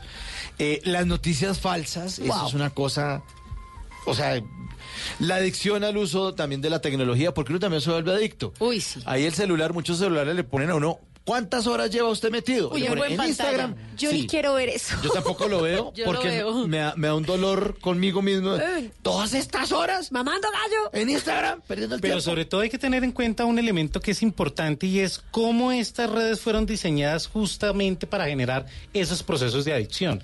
Digamos, las redes sociales necesitan un análisis y una visión por parte del usuario para no quedar enganchado en este tipo de, de- de espacios. Porque esta gratificación constante del like genera en la psicología humana unas gratificaciones instantáneas y unas recompensas que hacen que las personas sigan consumiendo este tipo de escenarios. Por eso el tema de la adicción a las redes sociales es un tema fundamental para analizar el buen uso que se debe tener de ellos. ¿Y uno cómo sabe si es adicto o no? No diría que no, no, yo no me la paso tanto. Claro. Ah, pero uno siempre está juzgándose a uno suavecito. Sí. Claro, claro. Ah, bueno. Yo sí. ¿Qué elemento? Hay, hay varios elementos importantes. El primero es cuando el consumo de estas redes sociales te aleja de una vida cotidiana normal y está afectando tu desarrollo y el desarrollo de los demás que están alrededor. Ese es un indicador importante de, de ese elemento. El segundo es cuando tiene un impacto negativo en tu autoestima. Justamente por estos elementos de comparación constante. No, que es que a mi amigo del colegio le está yendo mejor que a mí, que a mi exnovia. Bueno, a la exnovia casi siempre ellas dicen que les va mejor que uno. Entonces eso es, Obvio. eso es normal. sí, Uno uno el ya novio. sabe que eso es... Uno terminó con el novio y se pone al lado de un churro, se pone hermoso para que vea que estoy linda y no me duele. Eh, efectivamente. Entonces, estos elementos, estos procesos están haciendo que la, la red social afecte negativamente y conduzca ya propiamente a problemas de comportamiento. En el primer caso que mencionaban, eh, es muy común cuando uno está en un grupo, está interactuando y de un momento a otro está como aburrida la conversación y usted se va alejando de ese grupo, va tomando su celular o se queda ahí sentado donde está o parado donde está y empieza mejor a ver las redes sociales y a buscar. Esa es la primera forma de la que dijiste, Claro. que uno se aísla sin querer queriendo. Y no hay nada más mamón que uno esté contándole algo a alguien que sea muy importante y uno contar, "Eh, de esa manera murió mi padre. Y las Sí. últimas palabras fueron, y el tipo revisando Instagram diciendo, hable, Ajá. hable fresco que le estoy poniendo atención. y uno Ajá, no me está poniendo ajá. atención. Eso es hartísimo además. Sí, efectivamente. ¿Por qué? Porque estamos relacionando el consumo del Face con elementos de ocio y relacionándolo también por la misma estructura que tiene. Esta estructura deslizamiento infinito que tiene, de Sí. consumo constante, porque no, o sea, hay un diseño de miles de ingenieros en el fondo de estas aplicaciones para que el consumo sea cada vez más gratificante al usuario. Y a veces nosotros no nos damos cuenta de cómo eso influye en la gratificación y en las estructuras propias que nosotros Está uno tenemos como un perro al que le dan galleta. Efectivamente. Cada like o cada post que uno está leyendo de gente que conoce o que no conoce o el que sigue es una galletica que le están dando a uno Es y uno que- es adicto y va y Es que se tener un mete. periódico, es que usted, acuérdese cómo era antes, usted Mm. se levantaba, usted tenía el periódico, usted lo leía todo y esto en una hora ya sabía cómo estaba el país. Y su vida y los temas, porque el periódico traía deportes, pero también traía cultura, pero Monitos. también todo, ¿sí o no? El monito, sí. Pero es que usted ahorita tiene un periódico que cada segundo tiene noticias nuevas. Claro. Y usted todo el día, en el caso mío, a mí me encanta, me encantan las redes sociales. Me encanta, me fascina. Me- me- siento que es mi mejor compañía. No, y, no, y es verdad, uno no, se siente solo.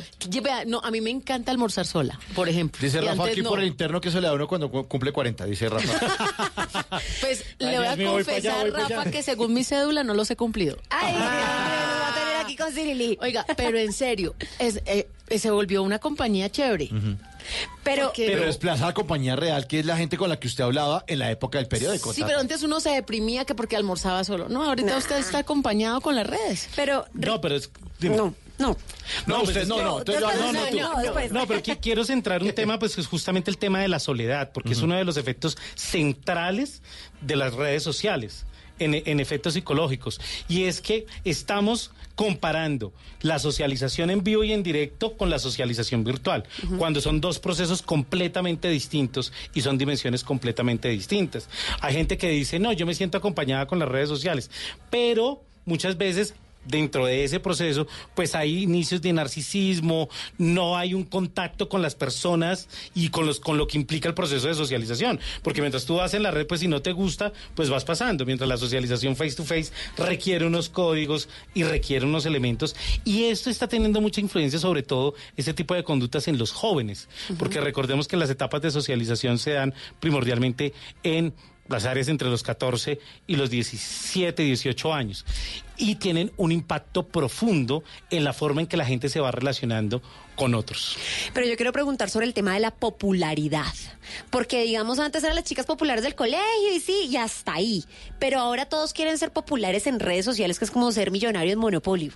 Eh, que uno dice, bueno, que tal vez quisieran potencializar ese millón de seguidores porque le quieren sacar plata, porque te quieres volver influencer. Pero es como, ¿y tú cuántos seguidores tienes en, en Instagram? Ah, pero solo tienes eso. Ese nivel de popularidad virtual nos está, llegando, nos está llevando a dónde? Hay un elemento importante. Una de las justificaciones en torno a las redes sociales es que se volvió un espacio de reconocimiento y de valoración social. Entonces, por eso compartimos cantidad de cosas para sentirnos valorados. Y, pa- y parte de la estrategia que tienen justamente estas redes sociales es esa idea de valoración social, que todos necesitamos y que todos tenemos. Lo que estamos viendo actualmente es que estamos cayendo en un enorme problema y es comparar esas valoraciones que se tienen en redes sociales con una valoración de carácter positivo, porque no es exactamente lo mismo.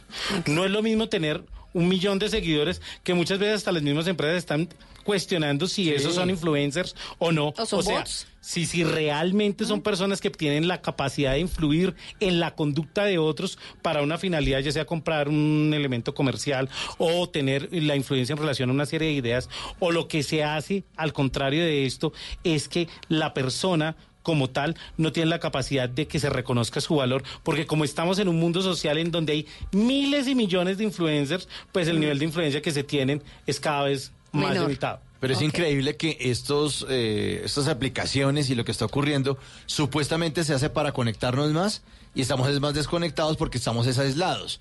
Por eso ahora todo el mundo, y usted me corregirá, usted es sociólogo, pero creo yo, la gente tiene mascotas y tiene una cantidad de cosas porque tiene unas soledades increíbles. Y es el momento de las redes sociales. Y uno hace 30 años o 20 años no se sentía tan solo y no tenía las redes sociales. Efectivamente, digamos, antes podíamos tener un grupo de amigos pequeños, pero en ese grupo de amigos pequeños compartíamos Claro, Rafa, au- el elementos, elemento auténtico, ¿no?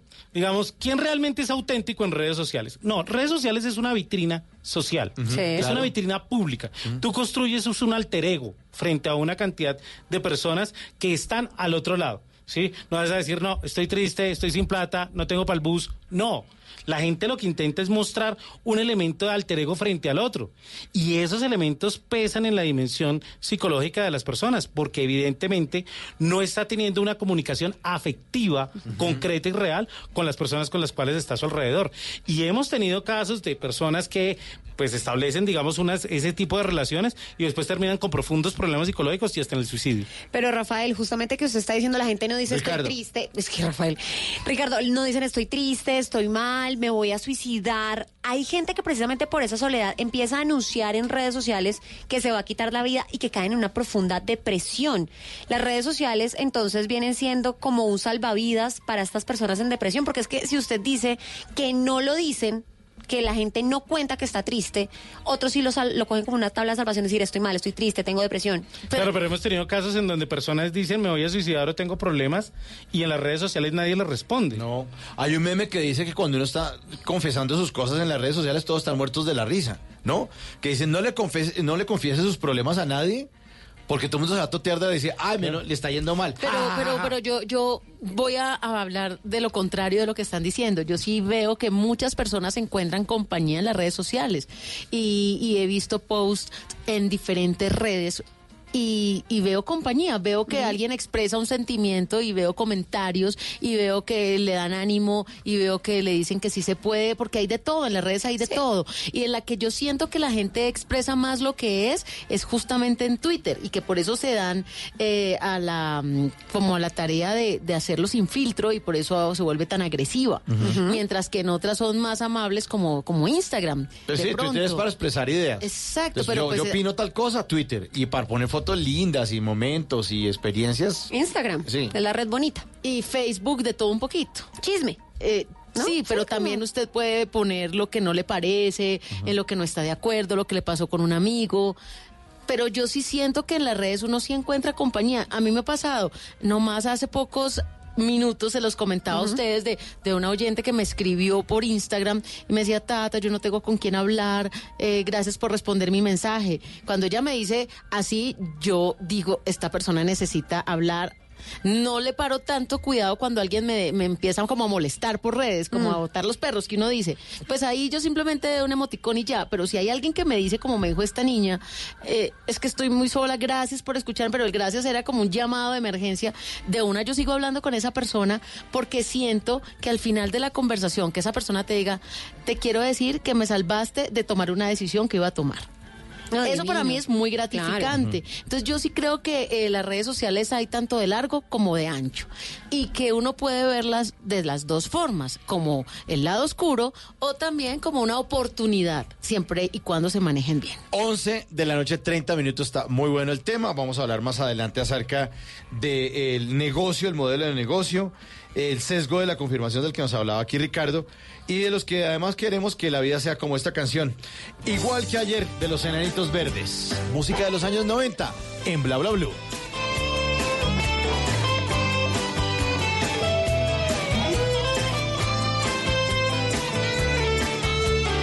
Bla bla blue. Nos conocimos sin saber que un cigarrillo y un café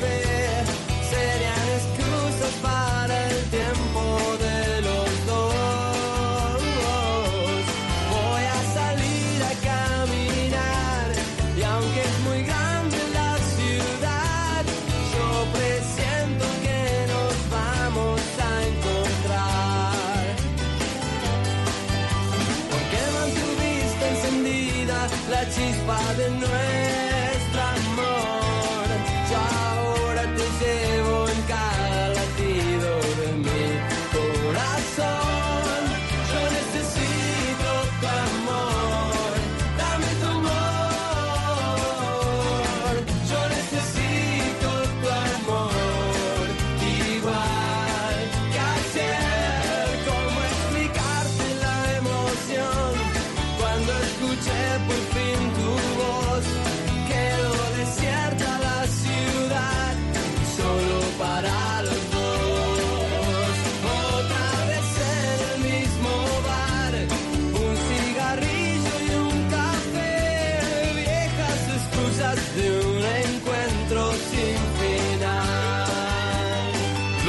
la música es de los años 90 aquí en Bla Bla Blue. Buena canción, ¿no? Igual que ayer, Enanitos Verdes. Ay, sí, a mí me encantaba esa canción. 1992, calcule cuántos abriles tiene esta canción. Del 92, ya tiene 27 años. Pero sin duda alguna nos marcó también una época maravillosa, los Enanitos Verdes. Yo me acuerdo que fue el primer concierto que fui en Cali sola. ¿Sí? Sí. Que me dejaron, que me Tata, dieron puede ir al permiso. concierto solita. Sí, me- mi mamá me dijo, listo, vaya. Y yo, ¿en serio? ¿Y con el parche de amigos o de No, no, quién? no, fui sola. ¿Sola? Porque a mis amigos no les gustaban los Enanitos Verdes. Yo dije, me voy sola. Y me fui sola y la pasé más chévere. ¿Y solamente cataron los Enanitos Verdes? Sí, solo Enanitos Verdes. Vea, y de lo que estamos hablando, uno no se sentía tan solo, se fue sola y fue feliz. Ah, no, estaba con un montón de amigos que no conocía, pero todo, a todos nos unía la música de los Enanitos Verdes.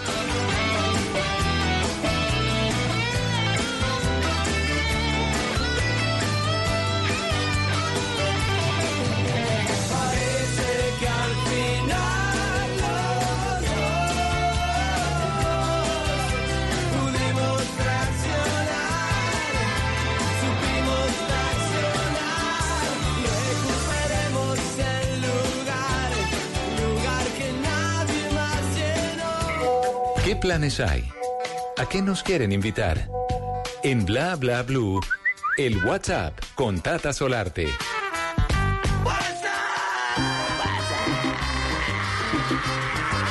¿Qué le aparece a Tata Solarte ahí en el WhatsApp? Estamos Ah, en salsa, escuche esto. A ver. Parece bailar. Eso. Pam, pam, param, pam, pam. Bueno, les tengo invitaciones. Ustedes se han dado cuenta que se han cancelado muchísimos eventos por temas del paro. ¿cierto? Oiga, sí, eh, conciertos, eh, lo de Federer, bueno, una cantidad de cosas que, y los empresarios metiéndole y la gente ahí esperando. Bueno, pero hay otros eventos que sí están garantizados y por eso a la gente que está en la ciudad de Bogotá les tengo uno porque este fin de semana es el primer Diver Maratón Salcero en Bogotá. ¿Dónde? Ya, pues le tengo a la persona que nos va a contar todos los detalles, a Omar Antonio, que justamente está aquí en línea en Bla Bla Blue. Omar, bienvenido, buenas noches. Amigos de Bla Bla Blue, buenas noches, Tata, a todo el equipo y a los noctámbulos un saludo muy especial, gracias por la invitación. Bueno, ¿en qué consiste esto de la Diver Maratón de Salcero? Bueno, pues les, les quiero contar que durante todo el mes de noviembre hemos estado en Diver Plaza Centro Comercial, ahí en el sector de Álamos, en Engativá, en tiempo de salsa. Mejor dicho, estamos en salsa, como dice la canción que suena de fondo, en un trabajo eh, de todo el equipo de- del Centro Comercial Diver Plaza, en cabeza de Ángela León, su directora de mercadeo, y el equipo de la Maratón Salsera, llevando música desde el jueves hasta el domingo con diferentes repertorios, salsa de Puerto Rico, de Nueva York, salsa romántica y salsa colombiana. Y este fin de semana cerramos con la Maratón Salsera, que desde el 2017 está recorriendo los centros comerciales y como ustedes bien lo decían, más allá de que haya o no ley seca o de pronto todo lo que estamos mm, pasando en la ciudad, pues lo que hemos querido es llevar la salsa a escenarios no convencionales, en este caso los centros comerciales. Qué buena donde idea. Durante el, fin, durante- durante el fin de semana, lo que ocurre allí es que nos tomamos el centro comercial con academias de baile, con orquestas, con coleccionistas, melómanos, solistas, DJs de la radio, radiodifusores, gente haciendo radio en vivo, y ese es el, pan, el plan que tenemos para los dos días, sábado y domingo, con la octava maratón salsera que hace parte de toda la temporada del Diver Salsatón, que ha organizado el centro comercial Diver Plaza y que tendrá, entre otras cosas, la entrega del premio del concurso Aprenda, Baile y Gane, que hemos desarrollado durante todo el mes. Y el domingo próximo conoceremos a una pareja de compradores, de clientes, de visitantes de Diver Plaza, que se va con todos los gastos pagos para la Feria de Cali. Una semana a gozar de los mejores eventos de la feria. Eso es, entre otras cosas, lo que es el, el, el Diver Salsatón y la Maratón Salsera a la que estamos invitando a todos ustedes. Vea, y hablándole de la feria de Cali, eh, estamos a menos de un mes también de la feria. Sí, claro, en un mes El ya estamos en la 25, feria. el 25 empieza la versión 62 de la Feria de Cali. Pues qué chévere llevar la salsa a los centros comerciales, me gustó eso. Sí, está buena la Está idea, muy muy buena, chévere. entonces ya lo saben, melómanos, coleccionistas y bailarines este fin de semana en la ciudad de Bogotá. Omar, muchísimas gracias por estar a esta hora con nosotros aquí en Bla Bla Blue.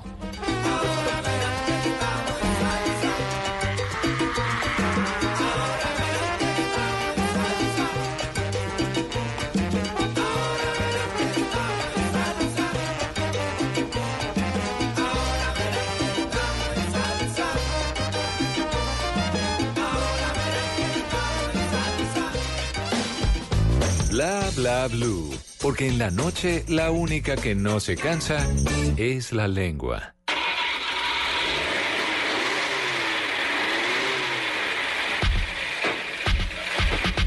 Oye, oye, oye, oye, oye, oye, mami. Tienes unas caderas que parecen carretera. Y en este día de lluvia cualquier cosa puede. ¡wow! Tenía que ser un hombre.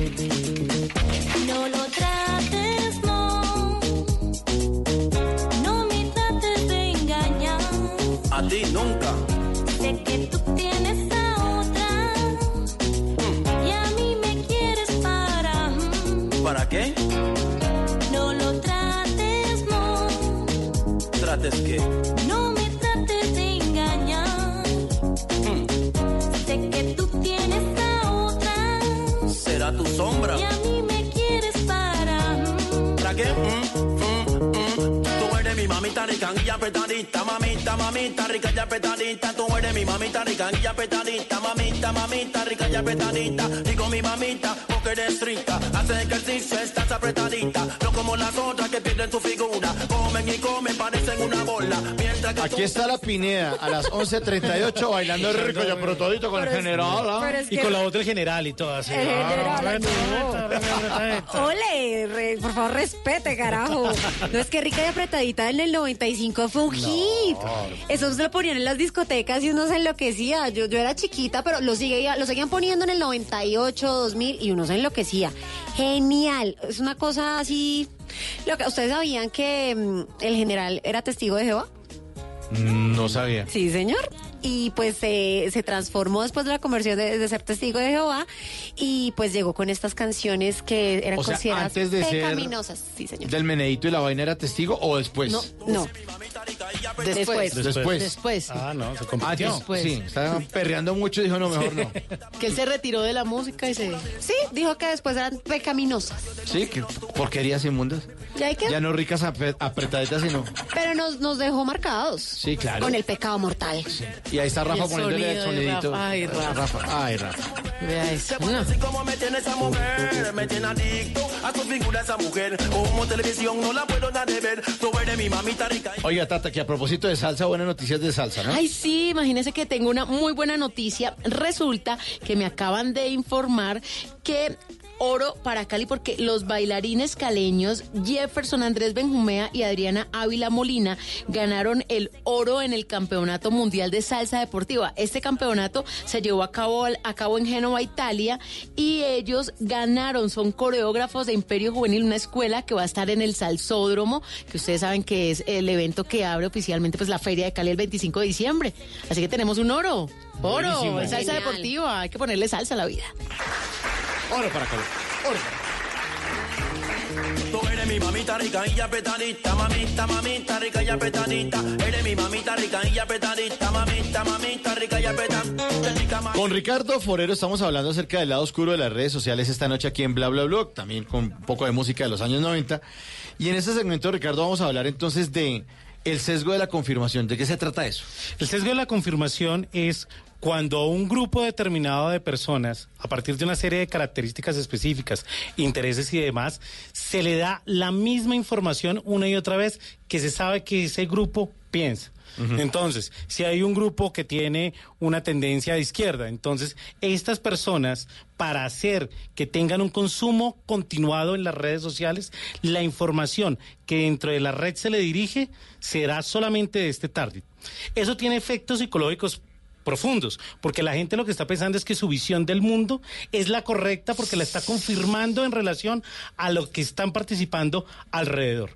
Las redes sociales, a partir del diseño que ellos tienen, de que sea, pues, los contenidos sean los adecuados para cada una de las personas, porque una de las características importantísimas de la red social es que el mensaje no está universalizado, sino está personalizado, dirigido única y exclusivamente a los intereses de cada persona. Cuando diriges ese tipo de mensajes, las personas se radicalizan más en su opinión porque creen y consideran que la opinión que tienen es validada por todo el mundo. Sí, yo me acuerdo en las elecciones pasadas, me acuerdo que Julián Román hizo una encuesta de quiénes iban a ganar supuestamente en la alcaldía de Bogotá y no sé qué. Entonces tenía su alternativa, su preferencia por Holman Morris y por otros candidatos. Y eh, claro, como el tipo le sigue tanta gente, entonces eran como 9 mil votos, una cosa brutal, como por Holman Morris. Y todos miren, en las encuestas, si no la que hacen los medios en mermelados, vendidos, inmundos, porquerías asquerosos. ¿Y cómo le explica uno a esa jauría que esa encuesta le sale a los seguidores de Julián Román y a los que le han dado like y a los que han dado... Claro, es que Es que no todo está direccionado. Claro, el algoritmo busca a esas personas que tienen los discursos comunes. Entonces los que votan, pues votan las personas que y, están y de la acuerdo. publicidad. Claro. La Todo- publicidad, usted no se ha puesto a ver cuando se pone a buscar de pronto, eh, por decir algo, un tiquete a San Andrés. Y empiezan a los a las dos horas a llegarle promoción a San Andrés, hoteles en San Andrés, turismo en San Andrés, porque eso tienen las redes sociales, que a mí me parece que es una maravilla también que tengan esa capacidad de esas métricas tan claras, tan rápidas, tan dinámicas, tan ágiles, esa forma de medición instantánea, la geolocalización, Claro, la pero- georreferenciación. Pero el problema de eso y ese lado oscuro de las redes sociales es que uno se emberraca más y se enchicha más porque encuentra gente que tiene el discurso, no, claro, ¿sí ve? Es que esto es una porquería. Entonces, cuando usted le están reconfirmando que Sí. todo es una porquería o que esto es una maravilla, usted dice, lo que yo pienso, eh, me lo está confirmando los seguidores míos, donde le dan retweet, no sé qué. Está bien, eso es está como bien. sea el culto de la iglesia Eh, hablándole y que todos digan sí, que sí, que sí, que sí, que sí, que sí. Efectivamente. Ahí lo que se configura es que ese- esos escenarios de mensajes eh, se construye una identidad colectiva en donde los miembros de ese grupo consideran que el mundo es así. Y no se hay un proceso de contrastación. Esto en el escenario de lo político es brutal. Pues lo que estamos viendo, pues, lo que lo que vemos, por ejemplo, con los seguidores de Donald Trump en los Estados Unidos o con secciones que van hacia la ultraderecha o la ultraizquierda, es profundamente fomentar el radicalismo político y la imposibilidad de tener diálogos. Porque ¿para qué yo voy a tener diálogos si yo tengo seis mil, siete mil, nueve mil personas que piensan exactamente lo que yo estoy pensando? Y eso radicaliza los discursos. Por eso es que en los escenarios de Twitter, los escenarios de Facebook, eh, una de las críticas que se ha tenido es que los algoritmos y la información puedan ser diversificados para que la gente tenga otros puntos de vista. También teniendo en cuenta una cosa, y es que la gente se está informando a través de las redes sociales. No está buscando puntos de información construidos a partir de una metodología periodística mucho más amplia, Claro, con la rigurosidad. con la rigurosidad. Entonces, cuando llega un mensaje como una- sí. eh, efectivamente, No cuando existe. llega un mensaje como un, eh, una noticia falsa, un fake news, pues obviamente eso se viraliza y genera tensiones profundas. El otro punto central es el manejo de la información y el tema de la privacidad.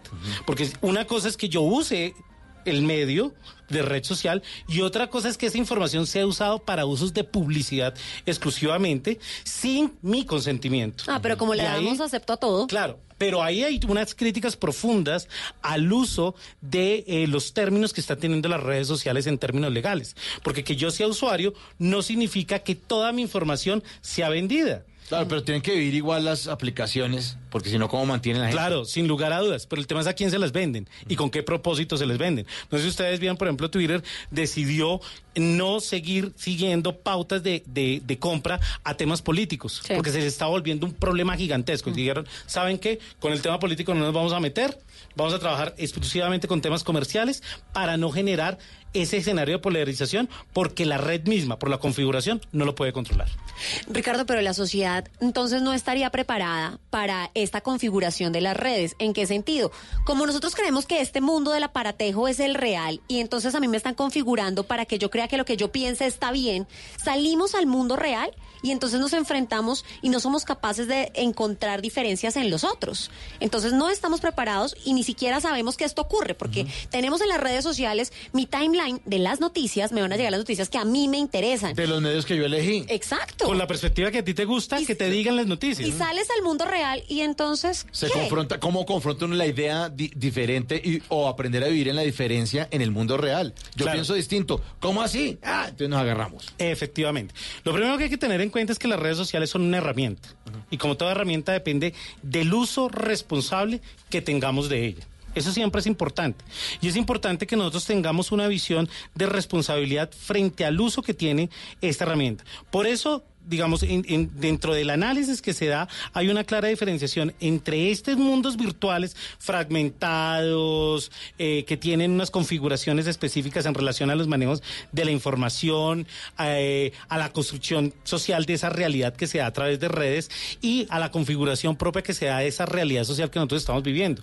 ¿Qué necesitamos? Necesitamos tener siempre puntos de vista que contrasten la visión que nosotros tenemos. No podemos quedarnos en una caja de resonancia creyendo que lo que estamos diciendo es la única verdad y que simplemente porque hay 9000 likes o hay un número eh, determinado de likes, esa es una verdad específica, porque lo que tenemos es que ampliarnos. Por eso hay unas diferenciaciones claras entre esa construcción de ese mundo virtual que tiene una cantidad de telemanejes, que tiene una cantidad de elementos precondicionados, diseñados específicamente para generar unas estrategias de consumo y otra muy distinta, los escenarios en donde se confluyen otros puntos de vista y otras opiniones.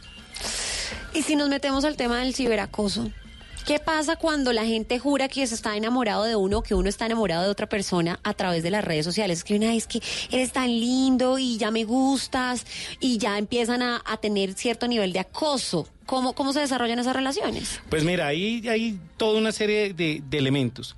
La red social para que tenga el impacto que tiene ese, ese proceso de universalidad, nunca ha podido construir unas, unas reglas específicas de uso. Vamos, nadie puede decir, estas reglas son específicas para uso A o para uso B. Tienen son unas políticas, Tiene unas de, políticas de- de restricciones restricciones es- y de bloqueos. Pero muy básicas. Por ejemplo, discursos contra el odio, pornografía infantil. Pero también es- la multitud, porque el caso más reciente fue el cierre de la cuenta de la Liendra, un youtuber que tenía más de dos millones de seguidores y resulta que ante el pasado 21 de noviembre con el paro que también hubo la, la anterior jornada, eh, pues él en sus en su cuenta de Instagram, justamente en las historias, empezó a decir una serie de cosas que muchos malinterpretaron. Entonces, este odio que se generó con esa malinterpretación, según lo que dice la liendra, pues entonces generó que muchos dijeran, bueno, pues la forma de atacar a la liendra es pedirle a Instagram que lo bloquee, que lo reporte, y empezaron a reportar la cuenta, porque esa sí es una herramienta que tiene la aplicación. y para Colombia. Entonces empezaron a reportar, reportar, reportar, reportar, reportar, pues se le fueron los dos millones de seguidores. O sea, ya, bloqueado. Bloqueado, o sea, se le jodió la vida al youtuber. Pasó con el senador Uribe justamente Ah, también. que las políticas de Twitter en relación a los discursos de odio radicalización y el tema de la del manejo de datos personales hizo que se, se, le, se censurara, digamos, hubiera una restricción temporal importante dentro de esa coyuntura. Pero si tú lo ves en términos generales hay unas reglas muy específicas, pero no en términos de uso. Específico frente a los temas de acoso. a, a Miguel Polo Polo también le pasó eso, ¿no? Claro. Que el uribista Ah, también sí. lo bloquearon y... Efectivamente. Pero ¿qué se está logrando? Las legislaciones nacionales están regulando, están intentando regular también ese tipo de escenarios. Si es un tema, por ejemplo, de difamación, si es un tema de eh, se mancha el buen nombre de la persona eh, y establecen una serie de criterios para que las compañías y también escenarios legales puedan generar elementos de restricción a esos elementos de, de acoso. Pero si hay unas reglas que son casi, casi claras de uso en el sentido, en LinkedIn es para conseguir trabajo. Entonces, cuando te echan los perros por LinkedIn, pues mira, yo no tengo Tinder, pues esto es para conseguir trabajo. ¿Pero le ha pasado, hacer... Carol? ¿Le han echado los ¿En- perros? ¿En LinkedIn? Sí. Sí, de- y Pero cuando nos tomamos un café, y yo, pero venga, esto es para Bueno, pero hacer son perros corporativos, Pero por lo menos. al menos, de corbata y todo.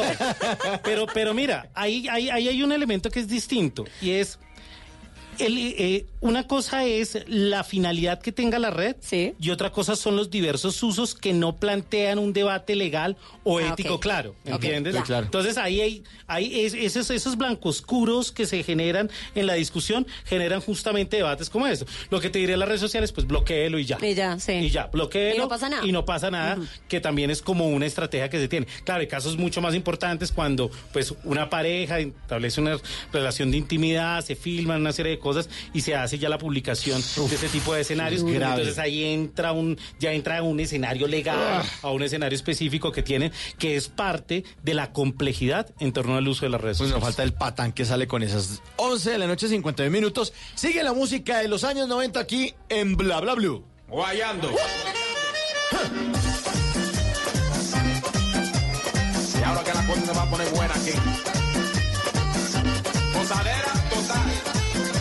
Bla bla blue. Hagan bulla, que hay party, move your body, everybody. Mi gente mía, latino el mundo, en alegría. Vamos juntos a la montaña de mi patria dominicana, el acordeón, tocando fuerte. Y esto es cierto, yo quiero verte, chocando cuerpos, mojando la ropa, así se goza, moviendo la cosa maravillosa, con mucho swing, el latín, calientita, como el sticky, que llana, que buena, baila usted a la vuelta, papi, otra vez llegó el negro de la joya, culado de esta gozadera total.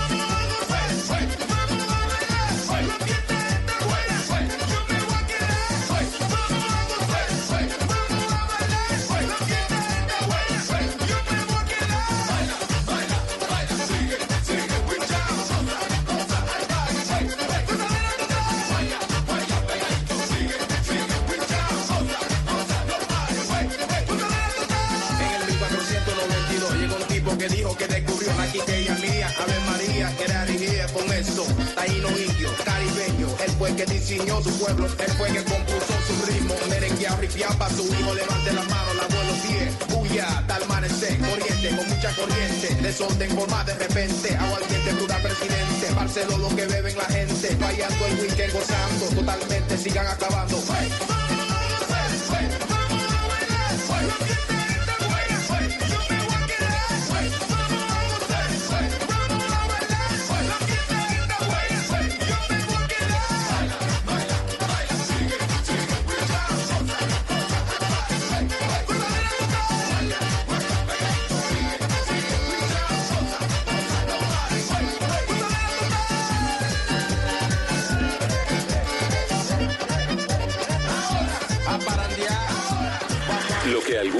Fue noticia, hoy es historia.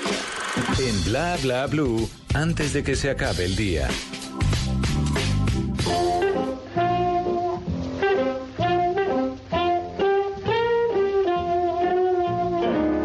Antes de que se acabe el día, vale la pena recordar que un día como hoy, pero del año 2016, Argentina ganó por primera vez la Copa Davis.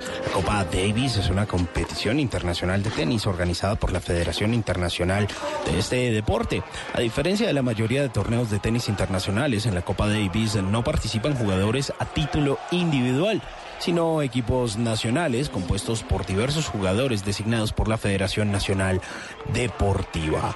La Copa Davis lleva su nombre gracias a su creador, Dewitt Philly Davis, tenista y político estadounidense, nacido el 5 de julio de 1879, junto a Holcomb Ward, ganó el Campeonato Nacional de los Estados Unidos de América en la modalidad de dobles durante tres años consecutivos, de 1899 a 1901. En este periodo, Davis concibió la idea de crear una competición por equipos nacionales en la que se enfrentarían los mejores estadounidenses contra un equipo de las Islas Británicas. Finalmente, el torneo se llevó a cabo y ganaron 3-0 los americanos. La Copa Davis, disputada desde 1900, es el mayor torneo deportivo anual, puesto que cuenta con 133 equipos nacionales diferentes. El país con más títulos es Estados Unidos con 32 y el actual campeón, reciente campeón, es España. Antes de que se acabe el día, recuerde que muchas veces la unión hace la fuerza. Aprenda a trabajar en equipo y verá cómo seguramente va a llegar mucho más lejos.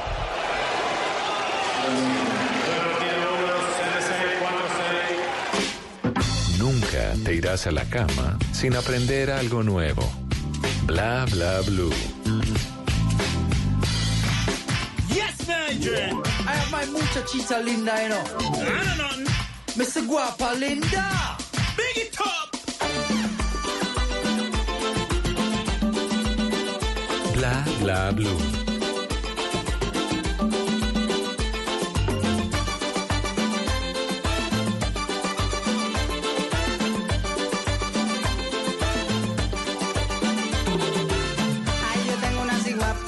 Que me pone en la gozadera con su máquina de cadera. Ay, que me vuelve un muchachito poniéndome a bailar bonito, sí.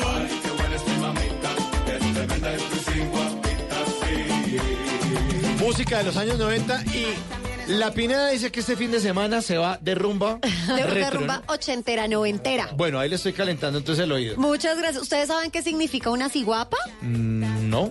¿Qué es? En Así el nahuatl. Nahuatl. Eh, también llamada ciguaya, es una criatura mítica femenina similar a una mujer india que camina con sus pies vueltos al revés.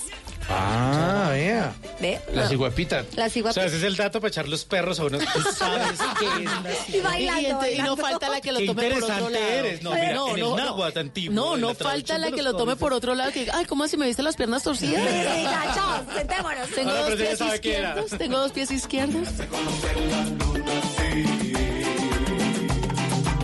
Yo valoro mi abejita. 11.57 en Bla Bla Blue. Recomendaciones entonces para un mejor uso de las redes sociales. Para sacar algo positivo entonces aparte de- de- de lo que hemos hablado, Ricardo. Yo creo que en torno a las redes sociales, sin duda alguna, lo primero, saber cómo están estructuradas es muy importante. Saber cómo se mueven, cómo se estructuran, cómo se maneja la información, cómo se manejan las pautas de información es importante. Lo segundo, yo estoy completamente convencido, tenemos que bajarle la importancia de estas redes sociales. No es la verdad, no es el mundo, no es la realidad social y política que, que se viva. Son puntos de opinión puntos que se tienen que tener en cuenta en diversos aspectos, pero hay más fuentes de información, hay más fuentes de análisis que debemos tener siempre en cuenta para no estar cerrados a una opinión o a la opinión de una serie de influencers o de líderes que quieren condicionar la información en X o Y situación. Y obviamente dentro de, dentro de esas estrategias, ser muy analíticos de hasta qué punto me están influenciando en mi comportamiento cotidiano. ¿Me están ayudando? o me están aislando.